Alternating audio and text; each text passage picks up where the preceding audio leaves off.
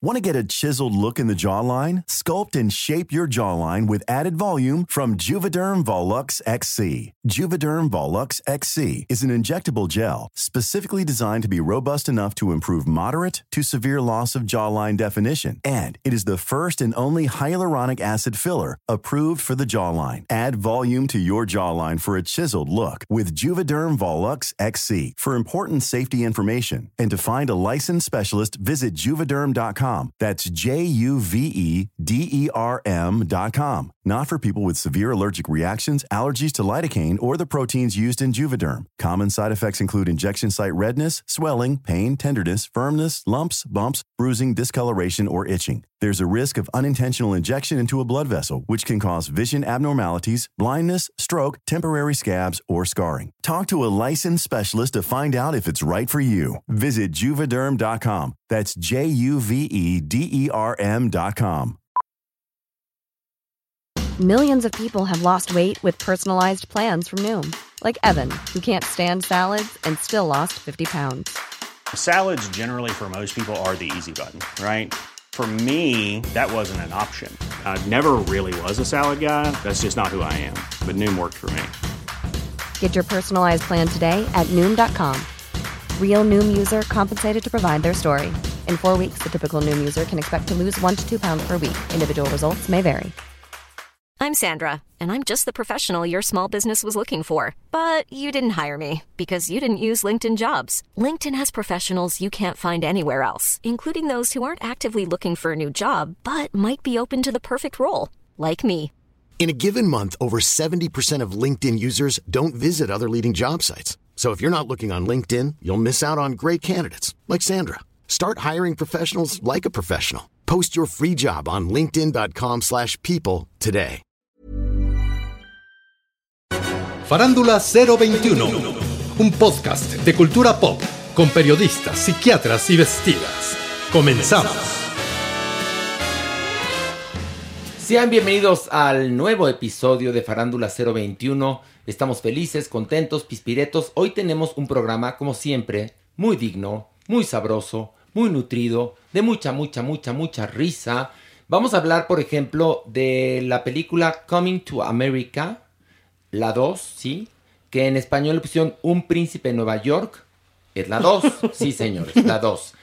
Raya y el dragón de Disney Plus, muy esperada. La película de Mauritanian con Jodie Foster, que se ganó un globo de oro y lo festejó en pijama. Y también de la película Night of the Kings, una película muy interesante. Por otro lado, tenemos nuestra sección del Averno, donde vamos a hablar de todas las bajezas del mundo del espectáculo que esta semana han estado, pero gachas, gachas, gachas.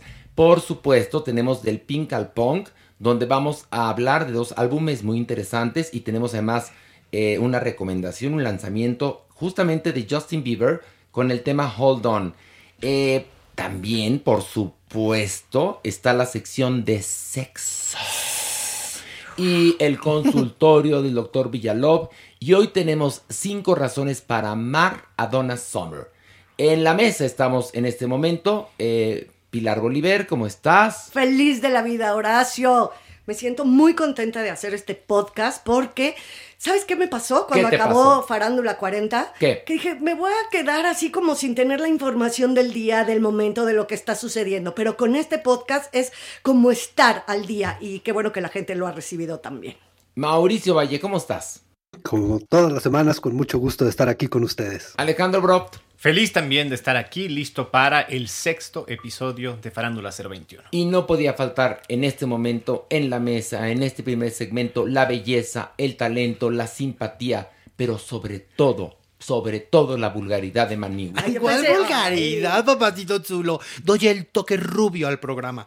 Ahora sí tú, nuestro ¿Qué? sexto programa de Farándula 021. ¡Hola, bichimi! No hay sexto malo. No hay, no hay quinto malo, Maniguis. Ay, bueno, que a ti no se te da gusto. Ay, bueno, Maniguis, por favor. Sexto ya no nos vamos a pelear porque la gente ya repeló. Por cierto, ¿A poco? sigan en nuestras redes sociales a Farándula 021, tanto en Twitter como en Facebook, como en Instagram. Si la gente dice que nos peleamos mucho la Maniguis y yo, Pilar, ¿qué opinas al respecto? Tú que eres, No. bueno, eres la prócer de la paz. Claro que no se pelean, se quieren y es su manera muy particular de llevarse. No, momento, nada más me defiendo. Porque Me si, defiendo. no, sí, porque si no se le ponen así, este, ¿Qué? Límites. límites a mi hora, sí tú, no, hombre. ¿A poco soy Perry? Ay, Sí, mi- a ay, mira, me dice, soy Perry y me diste un codazo horrible. Que no fue codazo, fue mordida, pues es Perry. Bueno, vamos a comenzar con esto. Ver o no ver o no ver. Bueno, iniciamos con Coming to America o Un Príncipe de Nueva York 2, protagonizada por Eddie Murphy, que además él escribe el guion, si se notó, Arsenio Hall y un elenco de artistas muy famosos. Bueno, hasta Morgan Freeman sale aquí. Eh, ahora, en esta ocasión, 30 años después de la primera parte, el rey Akim descubre que su hijo, o sea, Eddie Murphy, que es el príncipe, todavía es príncipe, tuvo un hijo en Estados Unidos. Y como las leyes del reino este de Zamunda, eh, pues consideran que si no hay un heredero, no se le puede dar el trono a una mujer, pues entonces el rey está muy feliz porque el personaje de Eddie Murphy, 30 años antes, tuvo una relación en Nueva York y de ahí nació un hijo, al cual llevan a Zamunda para que, pues para que en algún momento se convierta en el rey.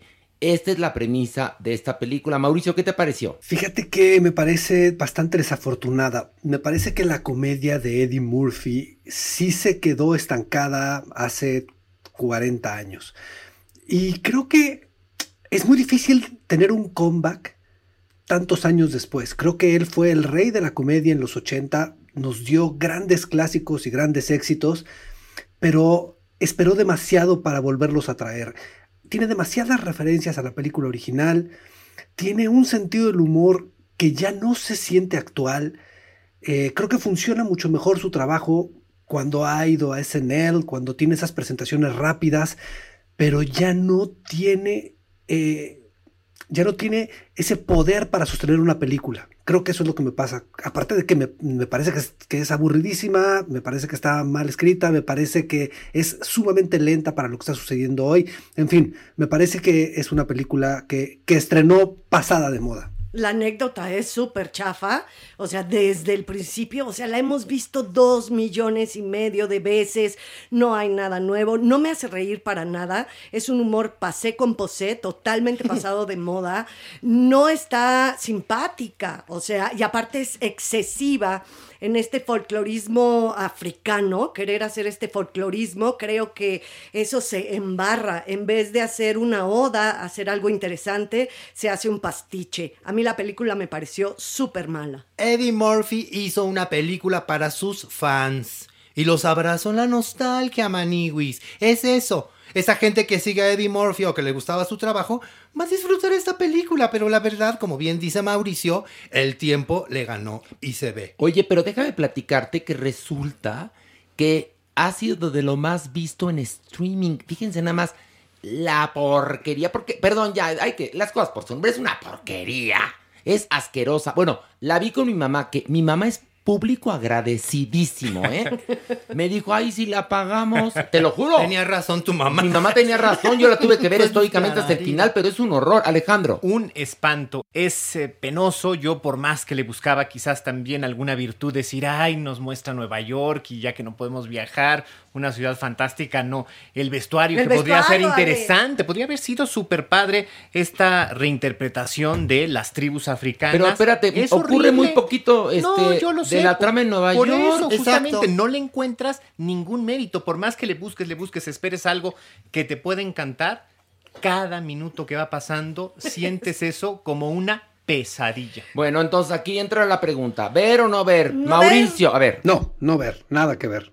Nada que ver. No ver por antipática. Ok, Alejandro. No ver ni en una noche de insomnio. Maniwis. Clararira que no ver. Ok, yo también me uno. No ver, pero ni por equivocación, ni en drogas, señores. Y vamos a nuestro siguiente análisis, que es la película de Disney, que es Raya y el Dragón. Pilar, ¿de qué va? Bueno, nos cuenta la historia de Raya, que es una joven guerrera que tiene que ir a buscar al último dragón que la va a ayudar a salvar al reino de Kumanda y poder reconciliar a los cinco clanes que conforman este mundo ambientado en el sudeste asiático. En su periplo, en su camino. Ay, épico, bueno, periplo, bueno. Bueno, es que estoy estudiando mucho a los griegos. Ándale, bueno, en su periplo. En su periplo épico o en su camino épico, Sí. se da cuenta que no solo la magia del dragón va a poder ayudarlos, sino que la principal herramienta es la confianza que tenemos que tener unos en otros. Bueno, esa es la premisa. Mauricio, ¿qué os pareció? Me parece la parte más convencional que tiene Pixar. Es, es un producto muy bien, eh, muy bien producido, muy bien generado. Sabe perfectamente a quién va. El merchandising sale listo de la película. Cuando acabé de verla con mi hija, le dije, vámonos directo a buscar los muñecos, porque deben estar increíbles, ¿sabes? Y no me parece que, que es uno de sus clásicos, pero sí me parece que es una de esas grandes películas de entretenimiento. Me parece que es divertidísima, me parece que funciona muy bien, me parece que las imágenes son espectaculares, me parece que el modelado de todos los personajes es increíble, me parece que es una película muy disfrutable. Sí, me parece visualmente muy hermosa. Creo que los personajes están muy bien logrados, aunque yo difiero un poco porque la historia otra vez me pareció repetida. Yo ya, ya la he visto muchas veces. Sabemos a dónde va, sabemos cada paso que va a dar hacia dónde va a llegar. Entonces no siento que sea, no me sorprende. Sí, visualmente es muy hermosa. A mí me recordó a Trolls 2. Ay, Se parece, Sí. perdóname, Trolls 2 trata Sí. de que los trolls tienen que reunificar su reino que está dividido. Nada más que ahí lo pusieron por géneros musicales. Aquí el reino está dividido y cada uno tiene nombre de una parte de dragón. Y eh, cada reino también, de alguna manera, se parece hasta estéticamente a la película Trolls. Nada más que, que esta está, pues, ubicada en, en, en, en China, ¿no? Sí, eh, sí. Es Sí, China. Sí, sí, sí, en el eh, asiática. Bueno, China es Asia, ¿no? Sí, sí, ah, pues sí. Pilar ya es. Sudoeste asiático. Ya me pues. sentí Jordi Siam. Rosado. ¿Te acuerdas, ¿Te acuerdas como eh, el príncipe y, eh, ¿Cómo se llamaba El Rey y yo? Esa película, en el reino de Siam, es donde está ubicada. Bueno, el asunto es que sí, estoy de acuerdo con Mauricio. eh, sí es bellísima. Sí, evidentemente el merchandising va a ser un éxito. Sobre todo el muñequito de la bebé. Ah, es lo mejor de la película. Es lo mejor. Y el animalejo que transporta a Raya es padrísimo. Sí, el La verdad. Y bueno, la mijita de Mauricio bien dijo, vámonos de shopping en este momento porque quiero tener todos los muñequitos. Pero a mí me pasó que no es como, por ejemplo, Intensamente o otras películas Soul. de Disney. Soul, que me encantó, ¿no? Por ejemplo, pero Alejandro, ¿te gustó o no? A mí sí, yo la disfruté muchísimo, evidentemente desde el momento en el que esta niña abre el mapa y explica la confrontación, ya sabías a dónde iba a parar una hora y media después. Sin embargo, eh, la estética es hermosísima. Eh, yo encuentro como una diferencia en las personalidades que se le dibuja a cada uno de los, de los personajes. Sí veo que por ahí hay quizás una originalidad de encontrarles...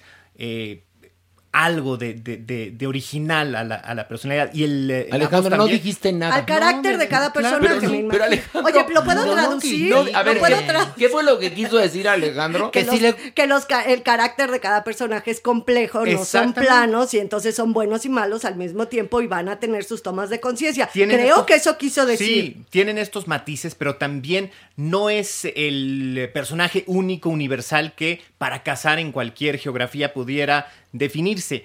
Tiene emociones, tiene miedos, Pero tiene ¿sabes momentos de humor. Pasa que los personajes femeninos están mejor dibujados que los personajes Cierto. masculinos. Pero es por cuota también, ¿eh? Perdón, Por yo un así lo asunto de cuota. Sí, sí. Estamos buscando que haya una equidad, entonces eh, eh, quizás por eso dicen, bueno, pues que las mujeres sean la- las protagonistas, ¿no? En, to- en todos los niveles de la película, Eh, sí. Pero, y los hombres están un poco desdibujados, Sí. con lo cual dices, en la época en la que estaban viviendo, hubiera venido bien al guion que hubiera algunos personajes masculinos con mayor fuerza, yo digo, para que mostraran, pues, Equidad. equidad, exactamente. Es que también irte de un lado nada más tampoco eso es equidad. Pero es que es muy lógico, cuando ha sido tantos años de misoginia, Sí, para lograr en un equidad extremo. hay extremos. Manny, ¿te gustó o no? Muchísimo, Maywis. ¿A ti sí te gustó? Disney sabe su negocio. Y es una palomita más para Disney porque lo hace muy bien. ¿De Bueno, qué personaje te vas a disfrazar? De Raya. ¿Tú te vas a disfrazar Claro, de Raya? ahora en el, en el desfile de la primavera puedo ir de Raya. Ah, yo me voy a disfrazar de la bebé.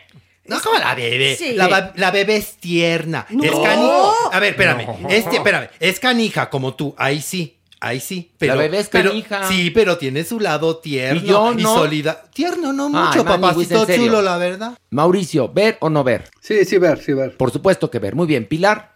Sí, por supuesto que ver. Muy bien. Alejandro. Definitivamente. Maniwis. Clararira que sí. Y yo también opino que ver. Y vamos a la siguiente película que es de Mauritania. Mauricio, ¿de qué va? Cuéntanos. Bueno, nos cuenta la historia de un hombre que es capturado por el gobierno de los Estados Unidos y encarcelado en Guantánamo, donde lo tienen por más de 10 años sin un juicio. Y un hombre, un abogado, le lleva a otra abogada el caso y le, le dice que lo debería de tomar y esta mujer abre el caso.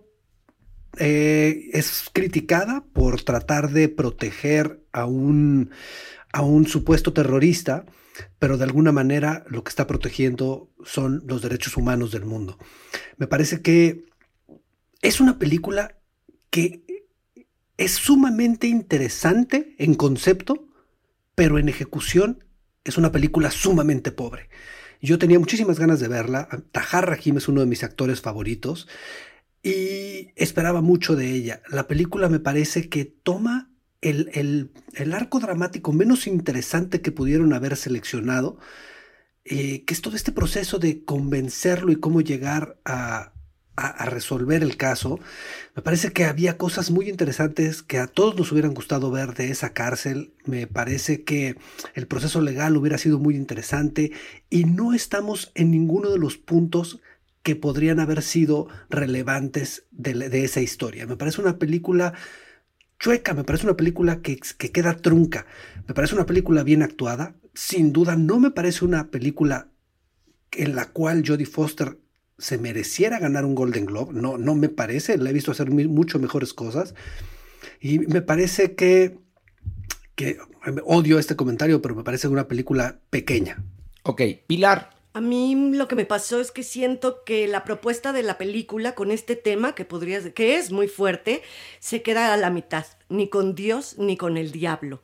Siento que sí está exponiendo, aunque hay imágenes explícitas de repente muy fuertes, tiene una postura como deslactosada ante este terrible evento. O sea, en todo caso, a mí lo que me encantaría ver es un documental de la vida de este hombre que está basado en un libro que él escribió después, de- y de hecho lo publicó estando aún en Guantánamo.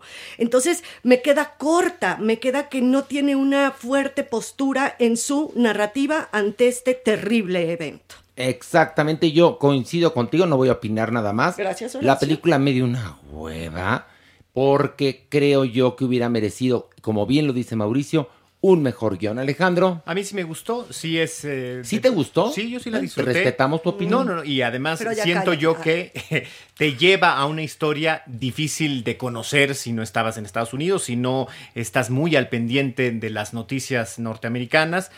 Creo que también en estos momentos vuelve a develar la personalidad de un aparato de justicia político como es Estados Unidos y si bien sí, coincido con ustedes, le falta fuerza y un poco de más valentía, creo que es un buen producto. Ok, a ti te gustó. Sí. Ok, Maniwis, ¿a Ah, ti te a- aburrió o te divirtió? A mí me quedó clara una cosa. ¿Qué? Qué gorda me cae Jodie Foster.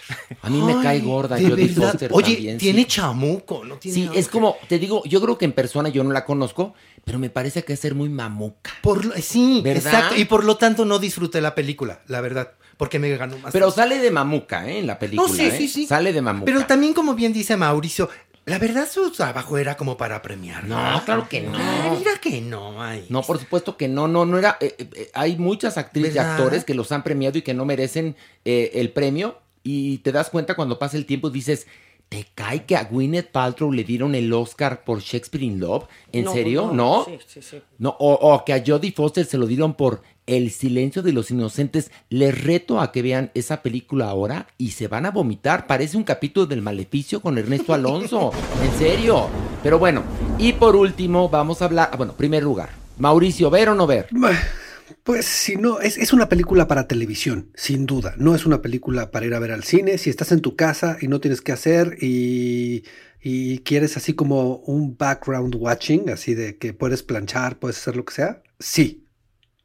Ay, no mejor que de background watching, como dices Sí, tú. Escuchen el podcast de Farándula Sí. 021. Tienes que Más divertido, van a cargar, No, Porque este ya, lo, carcajearse. este ya lo acabaron de oír. Ah, muy bien, sí. Pero yo- eh, déjame decir una cosa, además la película pues acabó en la televisión de Mauritania porque acabó pues, pues, por streaming, que es televisión a final de cuentas, ¿no? No llegó a las grandes pantallas, por lo menos aquí en la Ciudad de México. O no ha llegado porque los cines ya abrieron, pero pues creo que no ha ido ni el cácaro. Pero bueno, eh, eh, Pilar, ¿ver o no ver? Pues yo con esta me quedo miope, ¿no? Ya sabes, ¿Cómo? entre ver y no ver, que cuando eres miope que no ves y ves. No, yo no la vería. No yo la no la vería, no. Eh, Alejandro. Yo sí. Alejandro sí. Maniwis. No, no ver. Bueno, vamos Tú a... ahora sí, tú. Eh, yo no, no ver, Ah. claro que no, claro que no ver. Y por último vamos a la película Night of the Kings, La Noche de los Reyes. Mauricio, cuéntanos de qué va. Bueno, esto es una película que sucede en Costa de Marfil cuando a un hombre lo meten a la cárcel, a esta prisión que se llama La Maca, y donde hay una tradición en la cual el jefe de la cárcel, cuando va a perder el poder, antes de perderlo se tiene que suicidar. Y este es ese momento en el que el jefe está perdiendo el poder y cuando llega este hombre, para sobrevivir, le piden que cuente una historia. Y esa historia lo, lo va a mantener vivo o le va a dar muerte. Entonces este chavo inmediatamente reconoce el funcionamiento de, de su historia y va alargando la historia de un rey que va contando. Sherezada, Sherezada. las mil y una Exactamente, noches. sí. En Costa de Marfil. Sí, sí. Sherezada visita Costa del Marfil. Podría titularse la película aquí en México. Digo, porque ya ves que le cambiamos los títulos. Entonces, Sherezada en la Costa de Marfil. No, Sherezada en la cárcel. Sherezado Sherezado. en la cárcel. Ándale. Pilar, ¿qué te pareció? Me parece muy interesante cómo recrean los presos, ¿no? Sí. La narración que, que este, el romano, porque así lo apodan, va haciendo, ¿no? Del cuento. Pero a mí la película me desesperó mucho. No, no me atrapó, es muy repetitiva en cierta forma y tiene un realismo mágico que no acaba de cuajar. Es una cosa extraña. Mauricio, aquí- ¿a ti qué te pareció? A mí me parece que su lenguaje es muy interesante, pero la película sí no acaba siendo sólida. Me parece que hay una propuesta muy interesante de parte del director y tiene una visión muy clara de lo que quiere hacer. eh, y creo que va a ser un gran director, pero en este momento lo único que podemos descubrir es un hombre reconociendo y dándole voz a un lenguaje que será relevante en un futuro. Me parece muy padre la fotografía, me parece que las actuaciones pueden ser bastante monótonas pero la atmósfera está muy bien generada, la idea es muy valiente porque al final del día le da la vuelta a las historias de cárcel que estamos acostumbrados a ver, entonces le reconozco ciertas virtudes, pero sin duda a mí tampoco es una película que me haya encantado. Es una película que tuvo una vida muy importante en el circuito de festivales del año pasado. Y justamente es por eso, porque si hay una visión, si hay una apuesta que de pronto es muy difícil encontrar en el cine, pero la película no, no, no es una película sólida. Pero sí, sí véanla, sí véanla. Yo creo que es la típica película para festival que en la taquilla así de los cines comerciales le va a ir de la chingiri mingiri. Yo creo eso porque sí es un poco, so- no un poco, muy soporífera. Alejandro, ¿te gustó o no? Me gustó, es eh, difícil. Creo que lo que pasa, se pierde un poco el, este ejercicio de la narrativa. Finalmente, este cuento que quieres, medio onírico, pero también muy histórico. Evidentemente, la alegoría es la cárcel, es eh, Costa de Marfil, pero pues quienes estamos cercanos a la historia y a la política y a la realidad de Costa de Marfil. Entonces, entenderla pues cuesta mucho trabajo y ahí hay un rompimiento entre la audiencia universal, nosotros, y lo que pudieran hacer. Ahora, como ejercicio cinematográfico, se me hace muy No, interesante. no, pero que vayan a hacer ejercicio cinematográfico con tu madre. O sea, cuando, perdón. sí, perdón. cuando algo es bueno, es Sí, universal y no importa que sea de Costa de Claro. Marfil o de Tepetongo. Claro, porque además me parece maravilloso que esté aprendiendo el director, pues que aprende en su casa. No, yo creo eso, No Maniwis. es, no es una película sencilla, Maniwis. Pero ¿sabes qué me llamó mucho la ¿Qué, atención? Maniwis? El por qué escribió y dirigió esta película Philip Lacotte. ¿Sabes? ¿Cómo dijiste? Philip Lacotte. Ándale, ya hablas francés, ¿Sabes, muy bien. Sabes que él de niño iba a la Maca, que es el nombre de la prisión, porque su mamá estaba encarcelada ahí.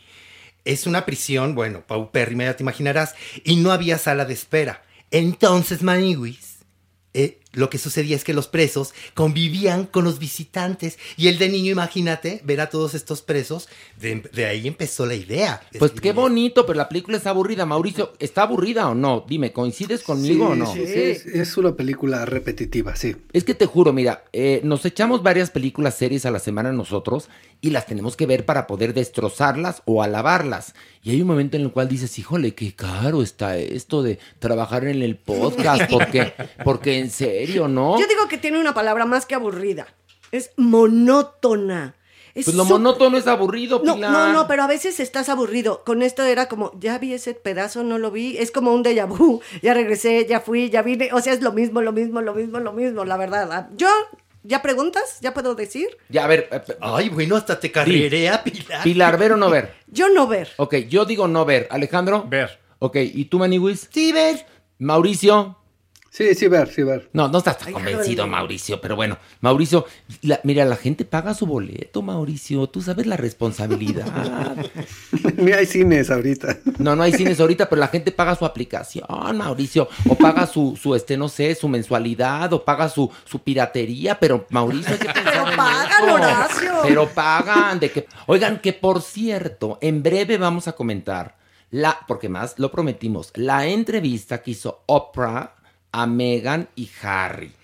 Tenemos opiniones muy distintas todos aquí. Algunos creen que Meghan es maluca, otros creen que la reina es una hija de la fregada, otros creen que la Oprah es cabrona. O sea, hay muchas, muchas versiones. Pero en un ratito vamos a platicar de eso porque llegó el turno de la persona favorita de este lugar, de Podbox. Sí, ya quieren hasta poner una pintura de él en el lobby porque es el rey de la radio y el consentido. Vamos a esto con el consentido. Del pink al punk.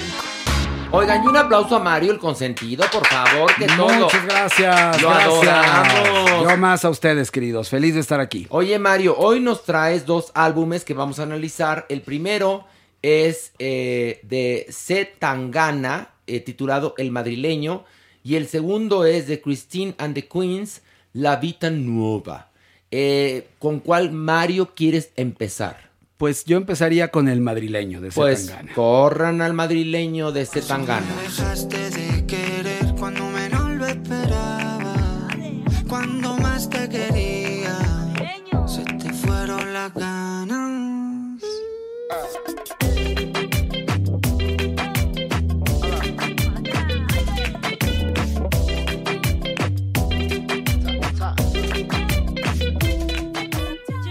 Mauricio Valle, ¿qué te pareció este álbum eh, de C. Tangana?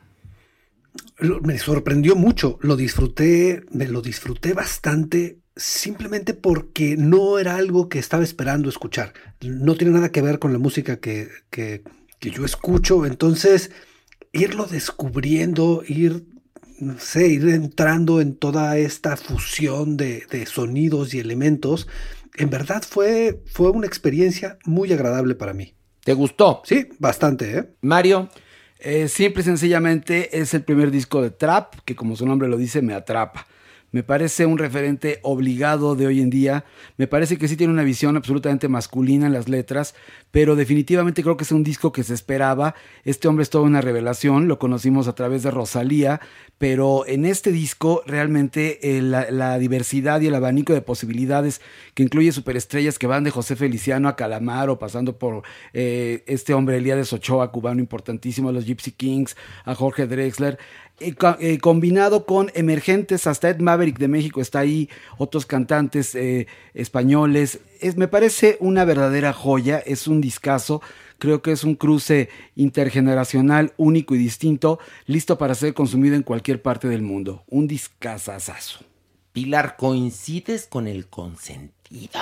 Absolutamente. ¿Te encantó? A mí me encantó. me Entonces no hay bote. Me dejó súper gelé y algo que tiene padrísimo que yo, a diferencia de Mauricio, sí soy muy afecta a estos ritmos, a este estilo, la fusión que logra entre neoflamenco, neorrumba, con urbano, con hasta bossa nova, o sea, lo que es musical, amén de las letras, que si hay algunas que dices, híjole, esta está medio ruda, pero también es lo que está haciendo el chavo y creo que es muy válido y es es un parteaguas, definitivamente, este, este músico y este disco en especial. O sea que no hay voto. No, hay voto. Y vamos a escuchar a Christina the Queens con La Vita Nuova.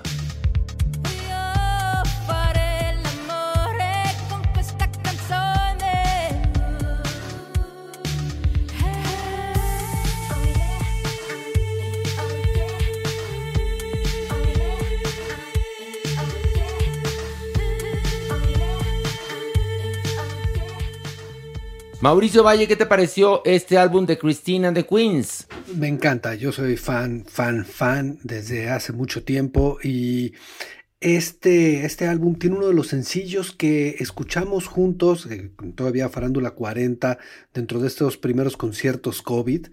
Y bueno, qué cosa, a mí en verdad me conmueve su voz, su potencia, me encanta la música y lo disfruto mucho y lo recomiendo mucho. O sea, te flipó. Sí, sí. Mario. Totalmente de acuerdo con Mao. Estas nueve canciones en media hora son colaboraciones, sesiones, un single previo que es el que nos mencionaba Mao, que alguna vez hablamos de él, People I've Been Sad, del 2020. Y bueno, hay tracks en inglés, en italiano, en francés, en spanglish. Es delicioso. Hay momentos en que parecería chanson francesa, como de Juliette Greco. Hay otros momentos en que suena a Tori Amos, a Kate Bush. Eh, es un pedazo de artista imprescindible, otra joya, y creo que es un gusto enorme que a su segundo, este es un EP que también lanzó en versiones de remezcla, pero creo que esta mujer va a llegar mucho más lejos de lo que pensábamos en el primer disco, que ya era una genialidad. A mí me encantó, tiene como también como una voz muy clásica, pero al mismo tiempo muy rítmica. Y este electropop, eh, o sea, te hace estar, te pone de buenas. Yo, yo agradezco tanto las cosas que me ponen últimamente, de buen humor. y, y ella, y cantando en muchos idiomas. Para mí fue una gozadera, vaya. Bueno, pues entonces le damos bote. No, no es cierto. Ay, ¿A es broma. ¿A ti te gustó? No, me encantó, me encantó, me encantó. Y yo coincido con ustedes y no voy a, eh, a Llover decir lo sobre mismo. mojado. No voy a decir lo mismo porque hay muchas cosas que hablar y discutir en este programa como para que yo ande repitiendo lo que dicen ustedes, fíjense. Así que, pues no hay bote, nada más. Hasta ahora en la historia del podcast Farándula Serie 21, Cia es la única que se iba al bote. Exactamente, pero ya vendrán otros. Ya vendrán otros, no, ustedes agárrense, espérate Arjona, saca tu disco, ya verás. bueno, pero vamos a pasar al lanzamiento. Y esto es Hold On con Justin Bieber y suena así.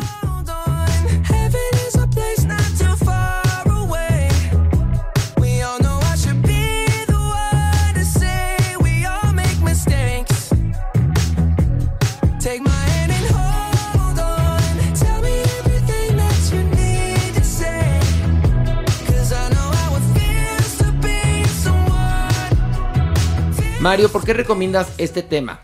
Bueno, pues es el cuarto adelanto de lo que será su sexto álbum próximo a estrenarse en muy poquitos días, se llama Justice.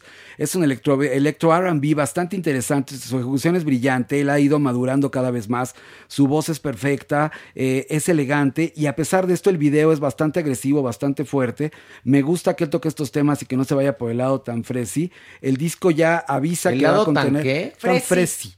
Fresi. Fresi. Es que ahora, ahora en España se dice mucho fresi de tono. Ay, Mario, ya. Amigui. Fresi. Ay, Mario. Fresi. Ay, Mario, ya Fresi. Ay, bueno. No critiques al consentido. Bueno, perdón, eres con- consentido. Sí, Muchas gracias, muchas gracias. Y bueno, por último tiene el, se anuncia que el, el álbum tendrá Chance the Rapper y a Phineas, el hermano de Billie Eilish, cosa que lo hace aún más atractivo porque van a ser una genialidad Justin Bieber y Phineas. No. Justin Bieber ha evolucionado padrísimo. Mauricio, ¿qué te pareció este tema que recomienda Mario Hold On? Me encanta, el trabajo de Justin Bieber cada vez me gusta más, ya, ya lo habíamos también revisado otras partes de, de este, que será su nuevo lanzamiento, y en verdad me parece que musicalmente y emocionalmente es un tipo que ha crecido y se escucha en cada una de sus canciones. Sí, porque pudo haberse quedado como Pablito Ruiz, la verdad, ¿no? Justin Bieber, pero sí evolucionó. O como muchos otros, perdón, Manigus, ¿de qué te ríes? No, no, nada. Tú ya no eres fan de Justin Bieber, antes lo adorabas. No, y actualmente, Justin, Justin, gotitas hasta el fin.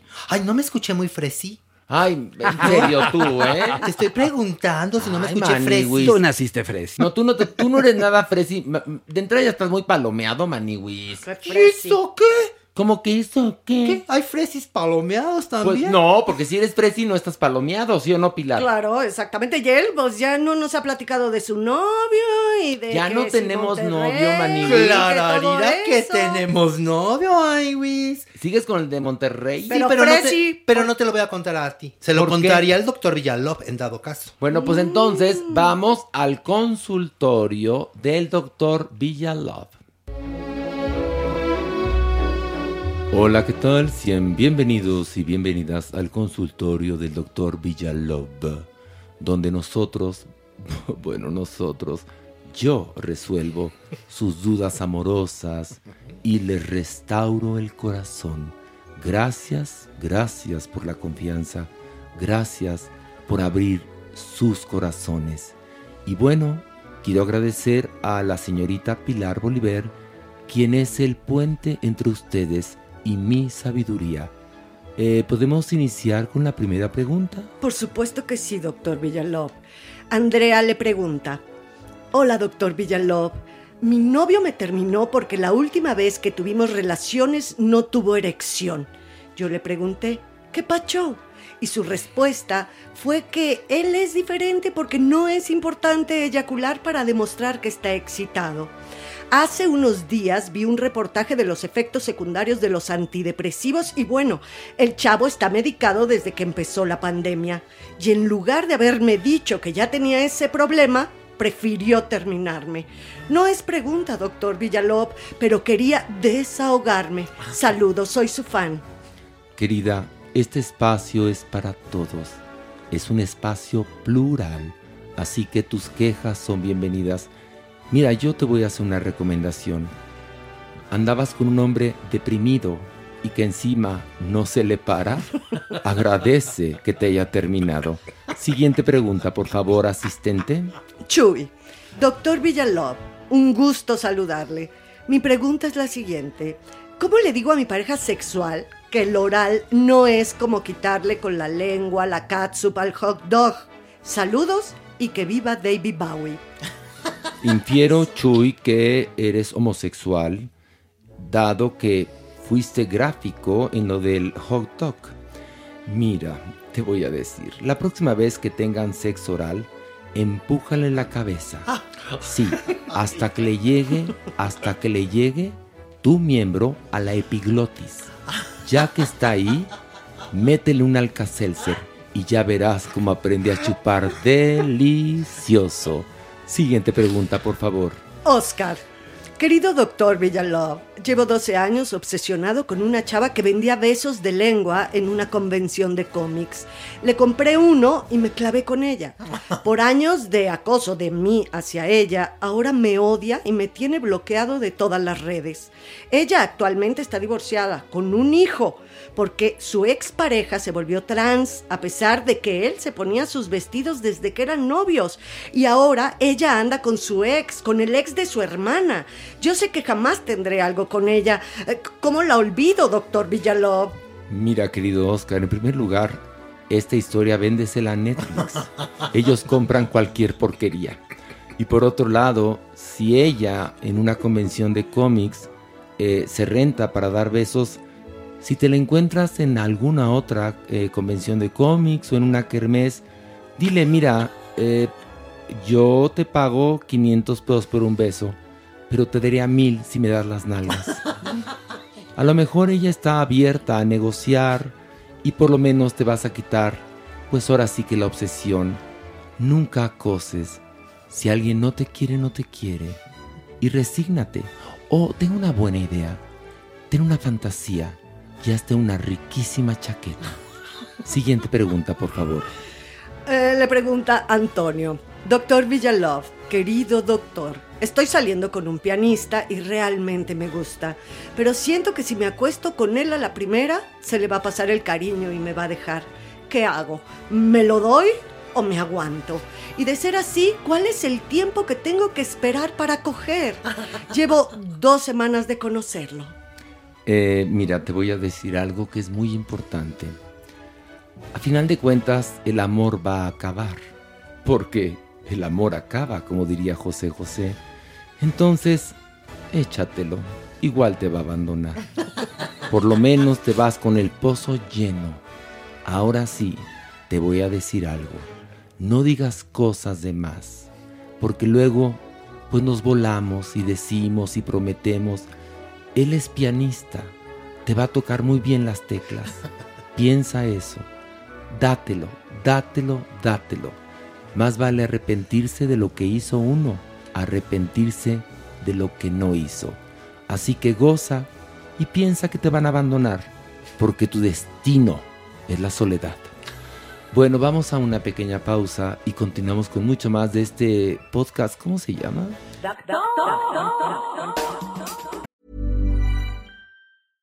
Hey, I'm Ryan Reynolds. At Mint Mobile, we like to do the opposite of what Big Wireless does. They charge you a lot, we charge you a little. So naturally, when they announced they'd be raising their prices due to inflation, we decided to deflate our prices due to not hating you. That's right. We're cutting the price of Mint Unlimited from $30 a month to just $15 a month. Give it a try at mintmobile.com slash switch. $45 upfront for three months plus taxes and fees. Promo rate for new customers for limited time. Unlimited more than 40 gigabytes per month. Slows. Full terms at mintmobile.com. When you're ready to pop the question, the last thing you want to do is second guess the ring. At Bluenile.com, you can design a one of a kind ring with the ease and convenience of shopping online. Choose your diamond and setting. When you find the one, you'll get it delivered right to your door. Go to Bluenile.com and use promo code LISTEN to get $50 off your purchase of $500 or more. That's code LISTEN at Bluenile.com for $50 off your purchase. Bluenile.com code LISTEN. There's never been a faster or easier way to start your weight loss journey than with PlushCare. PlushCare accepts most insurance plans and gives you online access to board-certified physicians who can prescribe FDA-approved weight loss medications like Wigovi and Zepbound for those who qualify. Take charge of your health and speak with a board-certified physician about a weight loss plan that's right for you. Get started today at plushcare.com slash weight loss. That's plushcare.com slash weight loss. plushcare.com slash weight loss. Y ya estamos de regreso aquí en Farándula 021 y llegó el momento de discutir sobre lo que nos pareció la entrevista que transmitió la televisión estadounidense donde Oprah entrevistó a Meghan Markle y al príncipe Harry. Alejandro, va- vamos a iniciar ahora sí que como el descuartizador por partes.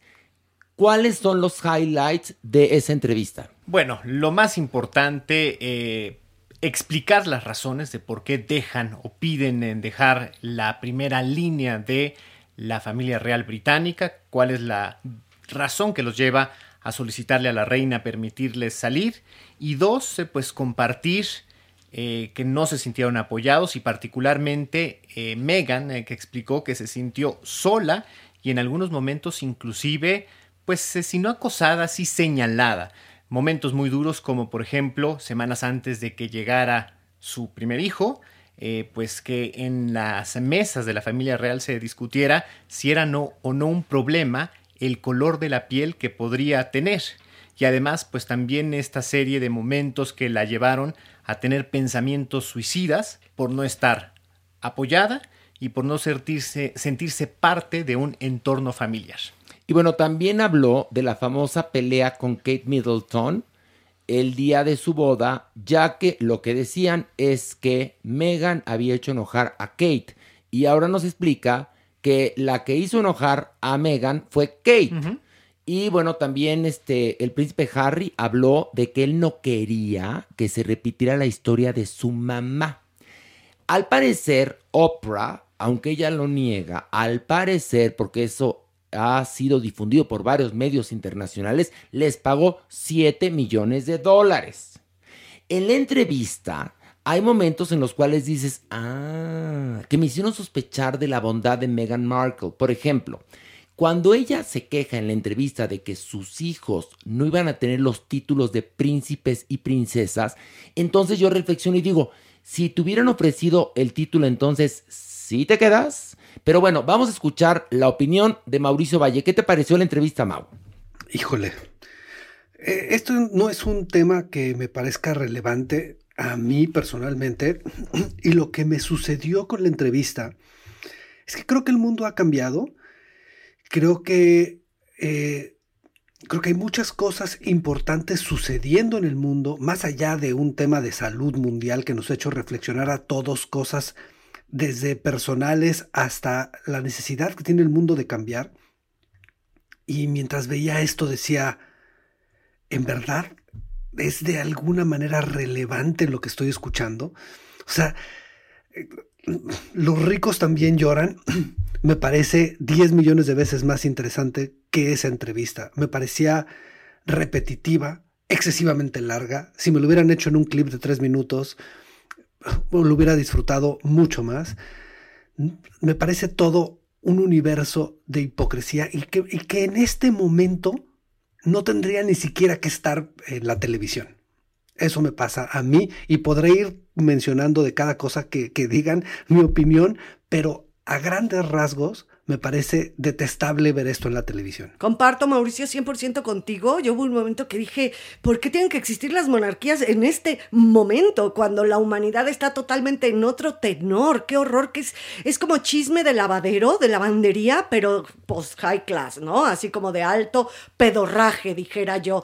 Entonces es muy molesto en ese sentido, cuando en la mesa está el tema de la mujer, el racismo, esto, lo otro, que se toca pero amañado. Yo sentí ciertas cosas como amañadas, tendenciosas dentro de las respuestas. Esto del mismo suicidio, de sentir que ella, ella intentó o quería o sintió el deseo de suicidarse por lo mal que la trataban. No sé qué tanto le creo, Horacio. Bueno, mira, hay una cosa, ¿eh? Por ejemplo, esta mujer dice en la entrevista a Meghan Markle que ella no investigó al príncipe Harry antes de casarse. Que dices, a ver, a ver, a ver, hermana, no te hagas güey. Evidentemente lo investigaste y pensaste que la vida en el Palacio de Buckingham iba a ser como el final de la Cenicienta. Y resulta que acabó llamándolos The Firm. Es decir, como una corporación mala, como si fuera Nexium, ¿no?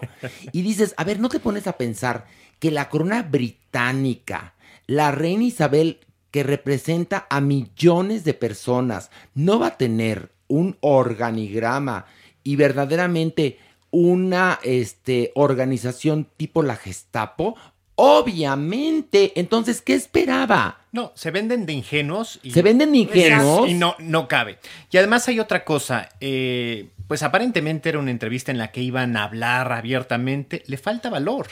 Porque hay momentos. Nunca dice, nunca dice quién fue el que le preguntó sobre el color de la criatura, por más- ejemplo. Eso podría ser. O sea, ¿somos valientes o no somos valientes? Exactamente. Luego le están tirando a la reina y por otro lado dice Harry, ay no, si yo me hablo diario con mi abuelita, dice, a ver, a ver, a ver, a ver, Y ¿qué si está ella me pasando? lo hubiera eh, ofrecido el, el- el apoyo, quizás sí lo hubiera considerado, si verdaderamente de ella lo hubiera sentido. Entonces, no se atrevan a golpear realmente a la reina. Nunca revelan en la persona o el grupo. Por otra parte, tampoco queda claro cuál es el incidente con eh, la cuñada en la que, pues bueno, la no, el incidente lo tenemos clarísimo, es por el vestido de Sí, las sí, sí. damitas. Pero bueno, nada más eso, pero no se da el contexto. Dice, ella ya me pidió perdón, no, hay, no es necesario ahondar en, en eso. Entonces, ¿para qué sacar la anécdota? Entonces, termina siendo, pues, eh, cobarde. Maniguis, yo creo que Megan sí se la pasó mal. Y sí fue un infierno. Pero que sí le echó mucho azúcar a sus churros con aquí en la entrevista de mi ópera. La verdad, Maniguis. La verdad. Ella se pone como si fuera la hija que tuvieron la Madre Teresa de Calcuta y Gandhi. Y no creo que lo sea porque para vincularte con este tipo de gente debes de tener cierto ADN. Aparte, por Dios, ¿cómo no vas a saber a dónde te vas a meter? ¿Cómo no vas a saber la historia de Lady Di, ¿no? Que es la madre, que fue la madre de tu marido, del que va a ser tu marido. No, ya es ¿Tú marido, crees? mi amor. Sí, por eso. Ah. No, antes, Ah, en ya, el momento ya, que dijo que ella no había investigado nada, mi amor, ¿no? O sea, eso es mentira. A, a priori, eso es mentira. Por supuesto que sabía con quién iba y quién eran y, bueno, qué tipo de familia. La acusan, ahora la acusan de ser la manzana podrida que separó a esa familia, que poco necesitaba. Es decir, también piensen que el pobre Harry, ahí sí, le, le- bueno, iba a decir le matan, bueno, muere su madre y luego tiene que convivir con Camila Parker Bowles, que fue la amante del papá todo el tiempo. Es decir, es una familia rica, millonaria, pero súper archi recontra, ultra disfuncional. Pero fíjate, Mauricio, yo no coincido contigo ni con Pilar de que me parece frívolo, me parece interesante porque a final de cuentas, la reina Isabel es la monarca de la Commonwealth. Es la jefa de Estado. Es una jefa de Estado y están hablando de lo que ocurre en un Estado, porque bien que les gusta la serie de Crown. Sí, bueno, sí, pues claro. esto va a estar como en la temporada 8. Sí, o pero sea me que, gusta porque es exactamente es el chisme de alto pedorraje. Ah, pues entonces primero Obviamente dices que no te guste lo que- Bueno, la verdad es que yo creo que, eh, es- o sea, sí, evidentemente nos gusta este chisme real, estos personajes, pero a fin de cuentas, en este momento de la vida es innecesario que existan las monarquías, por como son las estructuras políticas y sociales del mundo. Bueno, pero no importa, el chisme estaba sabroso. Mauricio, ¿qué te pareció? ¿Qué querías decir? A, mí en realidad no me importa lo de las monarquías y si tú quieres entrar a las monarquías, adelante ve y date de topes. A mí lo que me molesta es ver esa gente de hipócrita haciendo que sufren y la mujer diciendo, es que no nos daban seguridad y no me daban seguridad y media hora en la entrevista con su maldita seguridad. Que "Güey, qué ridiculez, qué absurda entrevista, qué absurda. Ay no, y me sentía y veía los tabloides y sufría. Bueno, pues ahí estabas parada, ¿no? O sea, ya se quitó y ya debería estar tranquila. Pero ese tipo de cosas no las tolero. O sea, si quieres ser boxeador, no puedes pensar en que te vas a subir al ring, no te van a golpear, punto. No, y es una hipocresía, ahí te va. Huimos de Reino Unido por los tabloides, que han existido toda la vida y los ingleses son muy bravos. No queremos publicidad y le das una entrevista a Oprah, no mames. Bueno, desde la boda misma, si desde un principio tú querías seguir una boda distinta, te quedas con la boda íntima, con Harry, el obispo y nada más. Que es la que tuvo. Es- exactamente, la oficial. Sí. La que el título es el que cuenta. Pero se pudieron haber quedado y entonces ahí marcar diferencia. No, Nosotros. pero, pero te estás rentando para eso, Por eso. Alejandro. Entonces, ellos empezaron a jugar el juego y ya después no Pero les ahora, gustó. ¿cuál será el juego que quiere esta mujer practicar? Porque se ve que sí trae a mi príncipe Harry, le da verdaderamente seguro, le da unas un- ¿qué te- unas cucharadas de agua de ya sabes qué, Sí, y lo tiene enculado. Sí se le nota, Se le ¿eh? nota que a mi príncipe Harry me lo tienen Y enculado. también se le ve triste a Harry, ¿eh? Tuvo ¿No? que dejar a su familia. Claro, Maniwis. Pues por eso se le ve triste. Entonces, ver o no ver, no, no es cierto. Ya la Seguir o- seguir o no seguir el chisme. Oigan, y, y otra cosa, perdón, qué mamuca la Oprah. ¿eh? Ay, hija de la. No, ya Oprah en. Bueno, yo sé que es millonaria y que es muy reconocida y que es muy valiosa y que es muy valiente, pero también ya de un mamuco, mi Oprah. En serio, así, sentada así. Sí, es una autosuficiente, es como esa autosuficiencia extrema, ¿no? Es- es- Se sentía Oprah como la reivindicadora de los príncipes sin corona. Pero además, adema- no saca a relucir lo buena entrevistadora que es o que pudo llegar a ser. Es acartonada la entrevista, es muy predecible, es evidentemente de guion y ensayada. Entonces, pues bueno, también como ejercicio periodístico es muy, muy. Te lo muy- dije al principio, amañadóngora. Sí, claro. Sí, no es, eh, Mauricio, también coincido contigo en eso, no es un buen ejercicio de periodismo. Exactamente, no, sé qué pienses tú. Totalmente de acuerdo. Me parece que, que sí, tan pagó todo ese dinero que quiso hacerlo de una hora y media, pero no era una hora y media, era un reportaje. Sí, hubiera, hubiera, te lo juro, salido mucho más digna. Con, mira, con que hayan visto las capsulitas que transmitieron en todos lados previas a la entrevista, es mucho más efectiva la información que te dan ahí que la que puedes adquirir soplándote la entrevista que es larga como la cuaresma. Y este, y con esto nos vamos al Averno. El Averno. Y ya llegamos al Averno. Está la Maniguis, Ay, está la Pili, está el Horacio. La pilis. Oigan, a la que no ves a la doñinini. No, no, Déjala, es que déjala, tenemos que bajar. Sí, Acuérdate sí, que sí. tenemos que bajar No. más, más, más. Pero ya bajamos. No, sí, pero a veces no las encontramos en el segundo foso, en el tercero, en el Bueno, a ver, déjame ver si la encuentro. Doñinini. Doñinini. Doñinini. No, creo que está más abajo. A ver, vamos a bajar. A ver, Órale, una, borracha, dos, dos, tres. Y ya.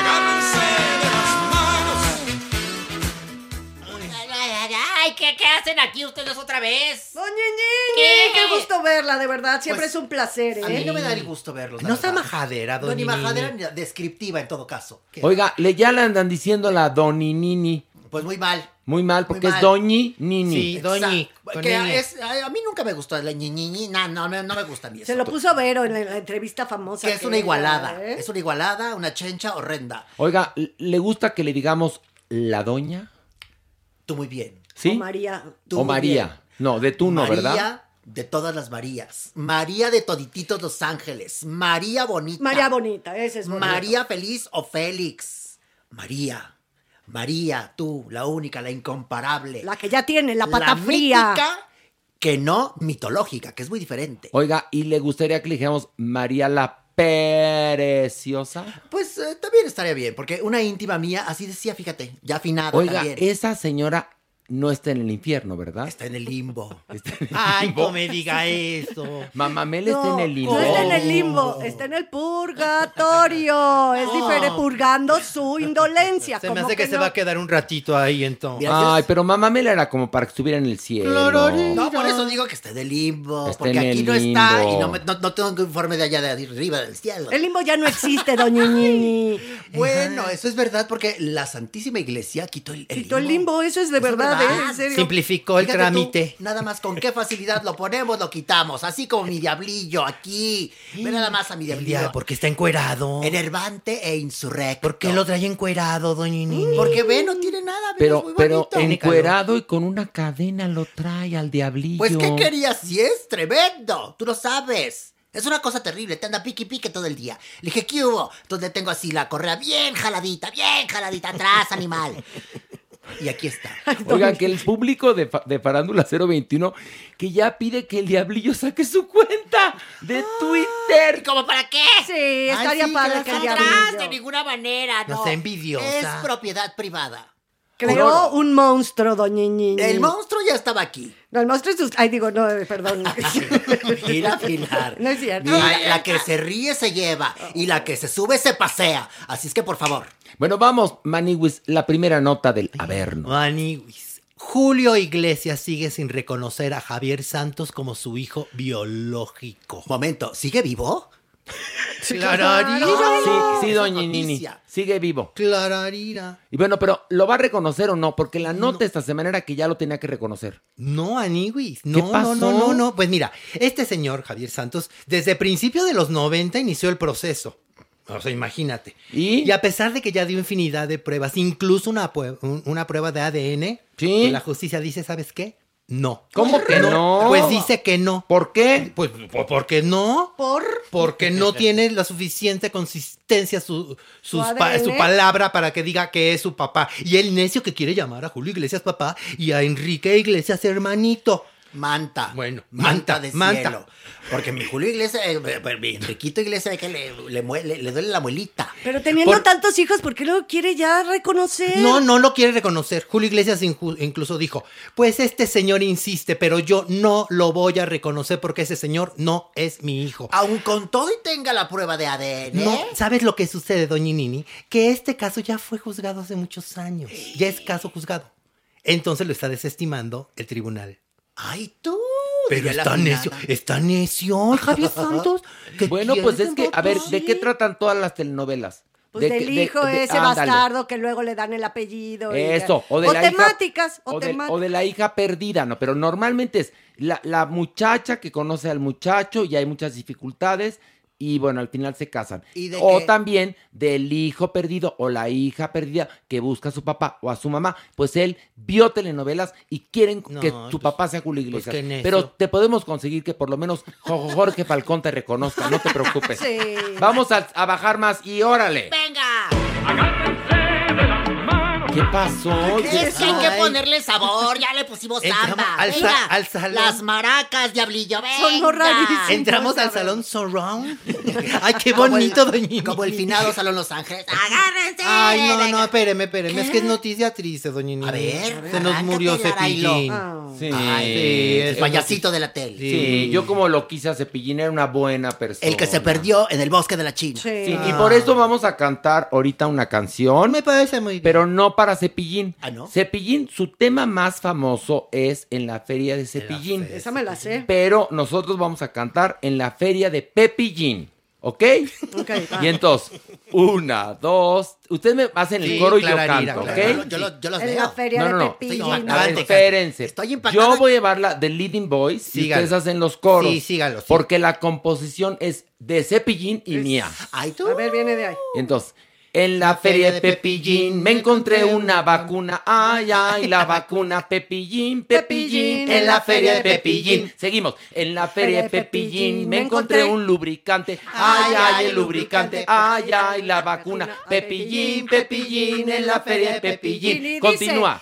En la feria de Pepillín me encontré un chichifo. Ay, ay, el chichifo. Ay, ay, el lubricante. Ay, ay, la vacuna. Pepillín, Pepillín. En la feria de Pepillín. Continuamos. En la feria de Pepillín me encontré un vibrador. Ay, ay, el vibrador. Ay, ay, el chichifo. Ay, ay, el lubricante. Ay, ay, la vacuna. Pepillín, Pepillín. En la feria de Pepillín. En la feria de Pepillín me encontré una peluca. Ay, ay, la peluca. Ay, ay, el chichifo. Ay, ay, el lubricante. Ay, ay, el vibrador. Ay, ay, la vacuna. Pepillín, Pepillín. En la feria de Pepillín. En la feria de Pepillín. Ah, ¿verdad? ¿Ven cómo se cumplió la regla? Jotear es un deporte y libera. Claro que sí, muy bien. Bravo, Horacito, bravo. Oye, ¿cómo, cómo afecta el averno, el calor, eh? O sea, Ay, el llega uno a hacer unos aquí. Panchazos. Es en homenaje a mi Ricardo González Cepillín, a quien yo adoré con ciega fe. Sí, que y descanse en ese sí no lo va a poder ver Doña Nini porque está en el Está cielo. ya me informaron. Además, el muy querido de un pueblo, del México querido mío. México canta y aguanta. México siempre fiel. México, tan lejos de Dios y tan cerca de los Estados Unidos. México, M, acento X, y C, y. Z y lo que se acumule en la semana. Muy bien. Ok, bajemos más. Más. Agárrense de las manos. Ay, agárrame, Jota, me caí. Ay, señora, me pellizcó. Pues que lo agarre el diablito, que lo agarre el diablito. Oigan, este, este es, es un tema muy, muy, muy difícil. Esta semana, este fin de semana, Daniela Berriel lanzó un video en donde nos contaba cómo fue lamentablemente violada en Acapulco hace un año. Y pues bueno, esto es lamentable, por supuesto, que suceda. Ella aclaró, yo hice todo lo que una víctima tenía que haber hecho, denunciar al siguiente día y pasar todas las pruebas que tienen que pasar. Pero además, pon- pongan atención en esto. Esta chica, esto es horrible, esto es más que el averno. Esta chica eh, es invitada a Acapulco por una expareja, el actor Gonzalo Peña. Y ella llega a Acapulco, la está pasando muy bien en casa de un tal Eduardo Ojeda. Y después de la cena, ella se va a su cuarto, pero antes ellos, tanto Eduardo Ojeda como Gonzalo Peña, le proponen hacer un trío. Un trío, ¿eh?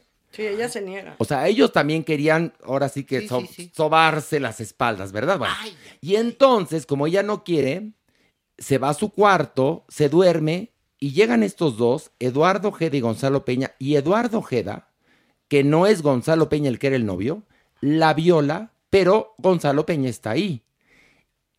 Al día siguiente se van a pescar y esta chica logra, logra salir de la casa porque va a ser una fortaleza llega al Ministerio Público, denuncia, sufre todo el proceso espantoso y pasa un año y no ocurre nada. Hasta que sube en Instagram su historia, que véanla por favor y se les enchina la piel de lo que cuenta Daniela Berriel. Afortunadamente gracias a eso y no por las leyes y no por la pericia de nuestras autoridades, sino porque se vuelve viral el video, esta chiquita logra que ya metan al bote al tal eh, Eduardo Ojeda y bueno, Gonzalo Peña también va a acabar pagando. Por lo pronto Televisa lo sacó de la telenovela en la que estaba, pero esto es un horror. horrible. es un horror, señores. Me quedé muda de guerra. ¿Verdad? ¿Verdad Sí, que es Es espantoso? espeluznante. Porque es eso espeluznante. No debe de ser. Y además las mujeres que sufren este tipo de vejaciones tienen que denunciar. Y aquí Pero ella ya- denunció, Sí, doña, y fue un año hasta que no Ya subió el video y se Exacto, hizo hasta- viral. y se Es hizo mediático. Por Eh, eso muchas mujeres tienen miedo de denunciar, porque Ay. saben que no van a ser escuchadas a veces por las autoridades. Aún así, hay que denunciar.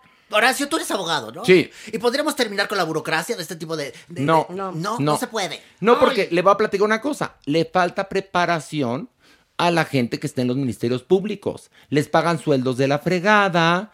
El 99 de los delitos, eh, el 99% de los delitos en nuestro país resulta que acaban este, en la impunidad, lo cual es terrible. Eh, y bueno, pues Y las estructuras machistas que imperan también en los lugares a donde vas a denunciar. O Pues sea, sí. también y el trato que... Tú imagínate, sea, esta niña, no la, la que pasó, de, de ahí se va sintiéndose verdaderamente muy mal terrible. al Ministerio Público de Acapulco y las que habrá pasado ahí. O Claro, sea, pues, porque incluso tuvo que estar una semana en Acapulco, Maniwis, y esperar a que llegaran sus papás, porque ella estaba, ya sabes, en ese proceso de investigación también. Ahora, si es mujer y le pegaron o la violaron, denuncie, no se deje. ¿Por qué? Porque esta estructura se está desquebrajando poco a poco. Y esto no debe de quedar impune. Diablillo, déjame la falda, suéltame. Bravo, doña Nini, bravo, Bravo, habló Nini. Y ahora bajemos un nivel más porque vamos a hablar de la youtuber Just Stop. Y vámonos. Agárrense de las manos. Esto está rete fuerte, maniwis. Fuertísimo, Maniwis. Pues resulta que la YouTube Just Stop podría pasar hasta 14 años de cárcel porque fue denunciada por delitos de posesión y distribución de pornografía infantil y violación equiparada. Ahora, Just Stop subió un video en YouTube el martes regañándonos a todos, a, todos, diciéndonos que, bueno, verdaderamente toda la prensa y todos los medios y los grupos de feministas que la atacaron no tienen la razón.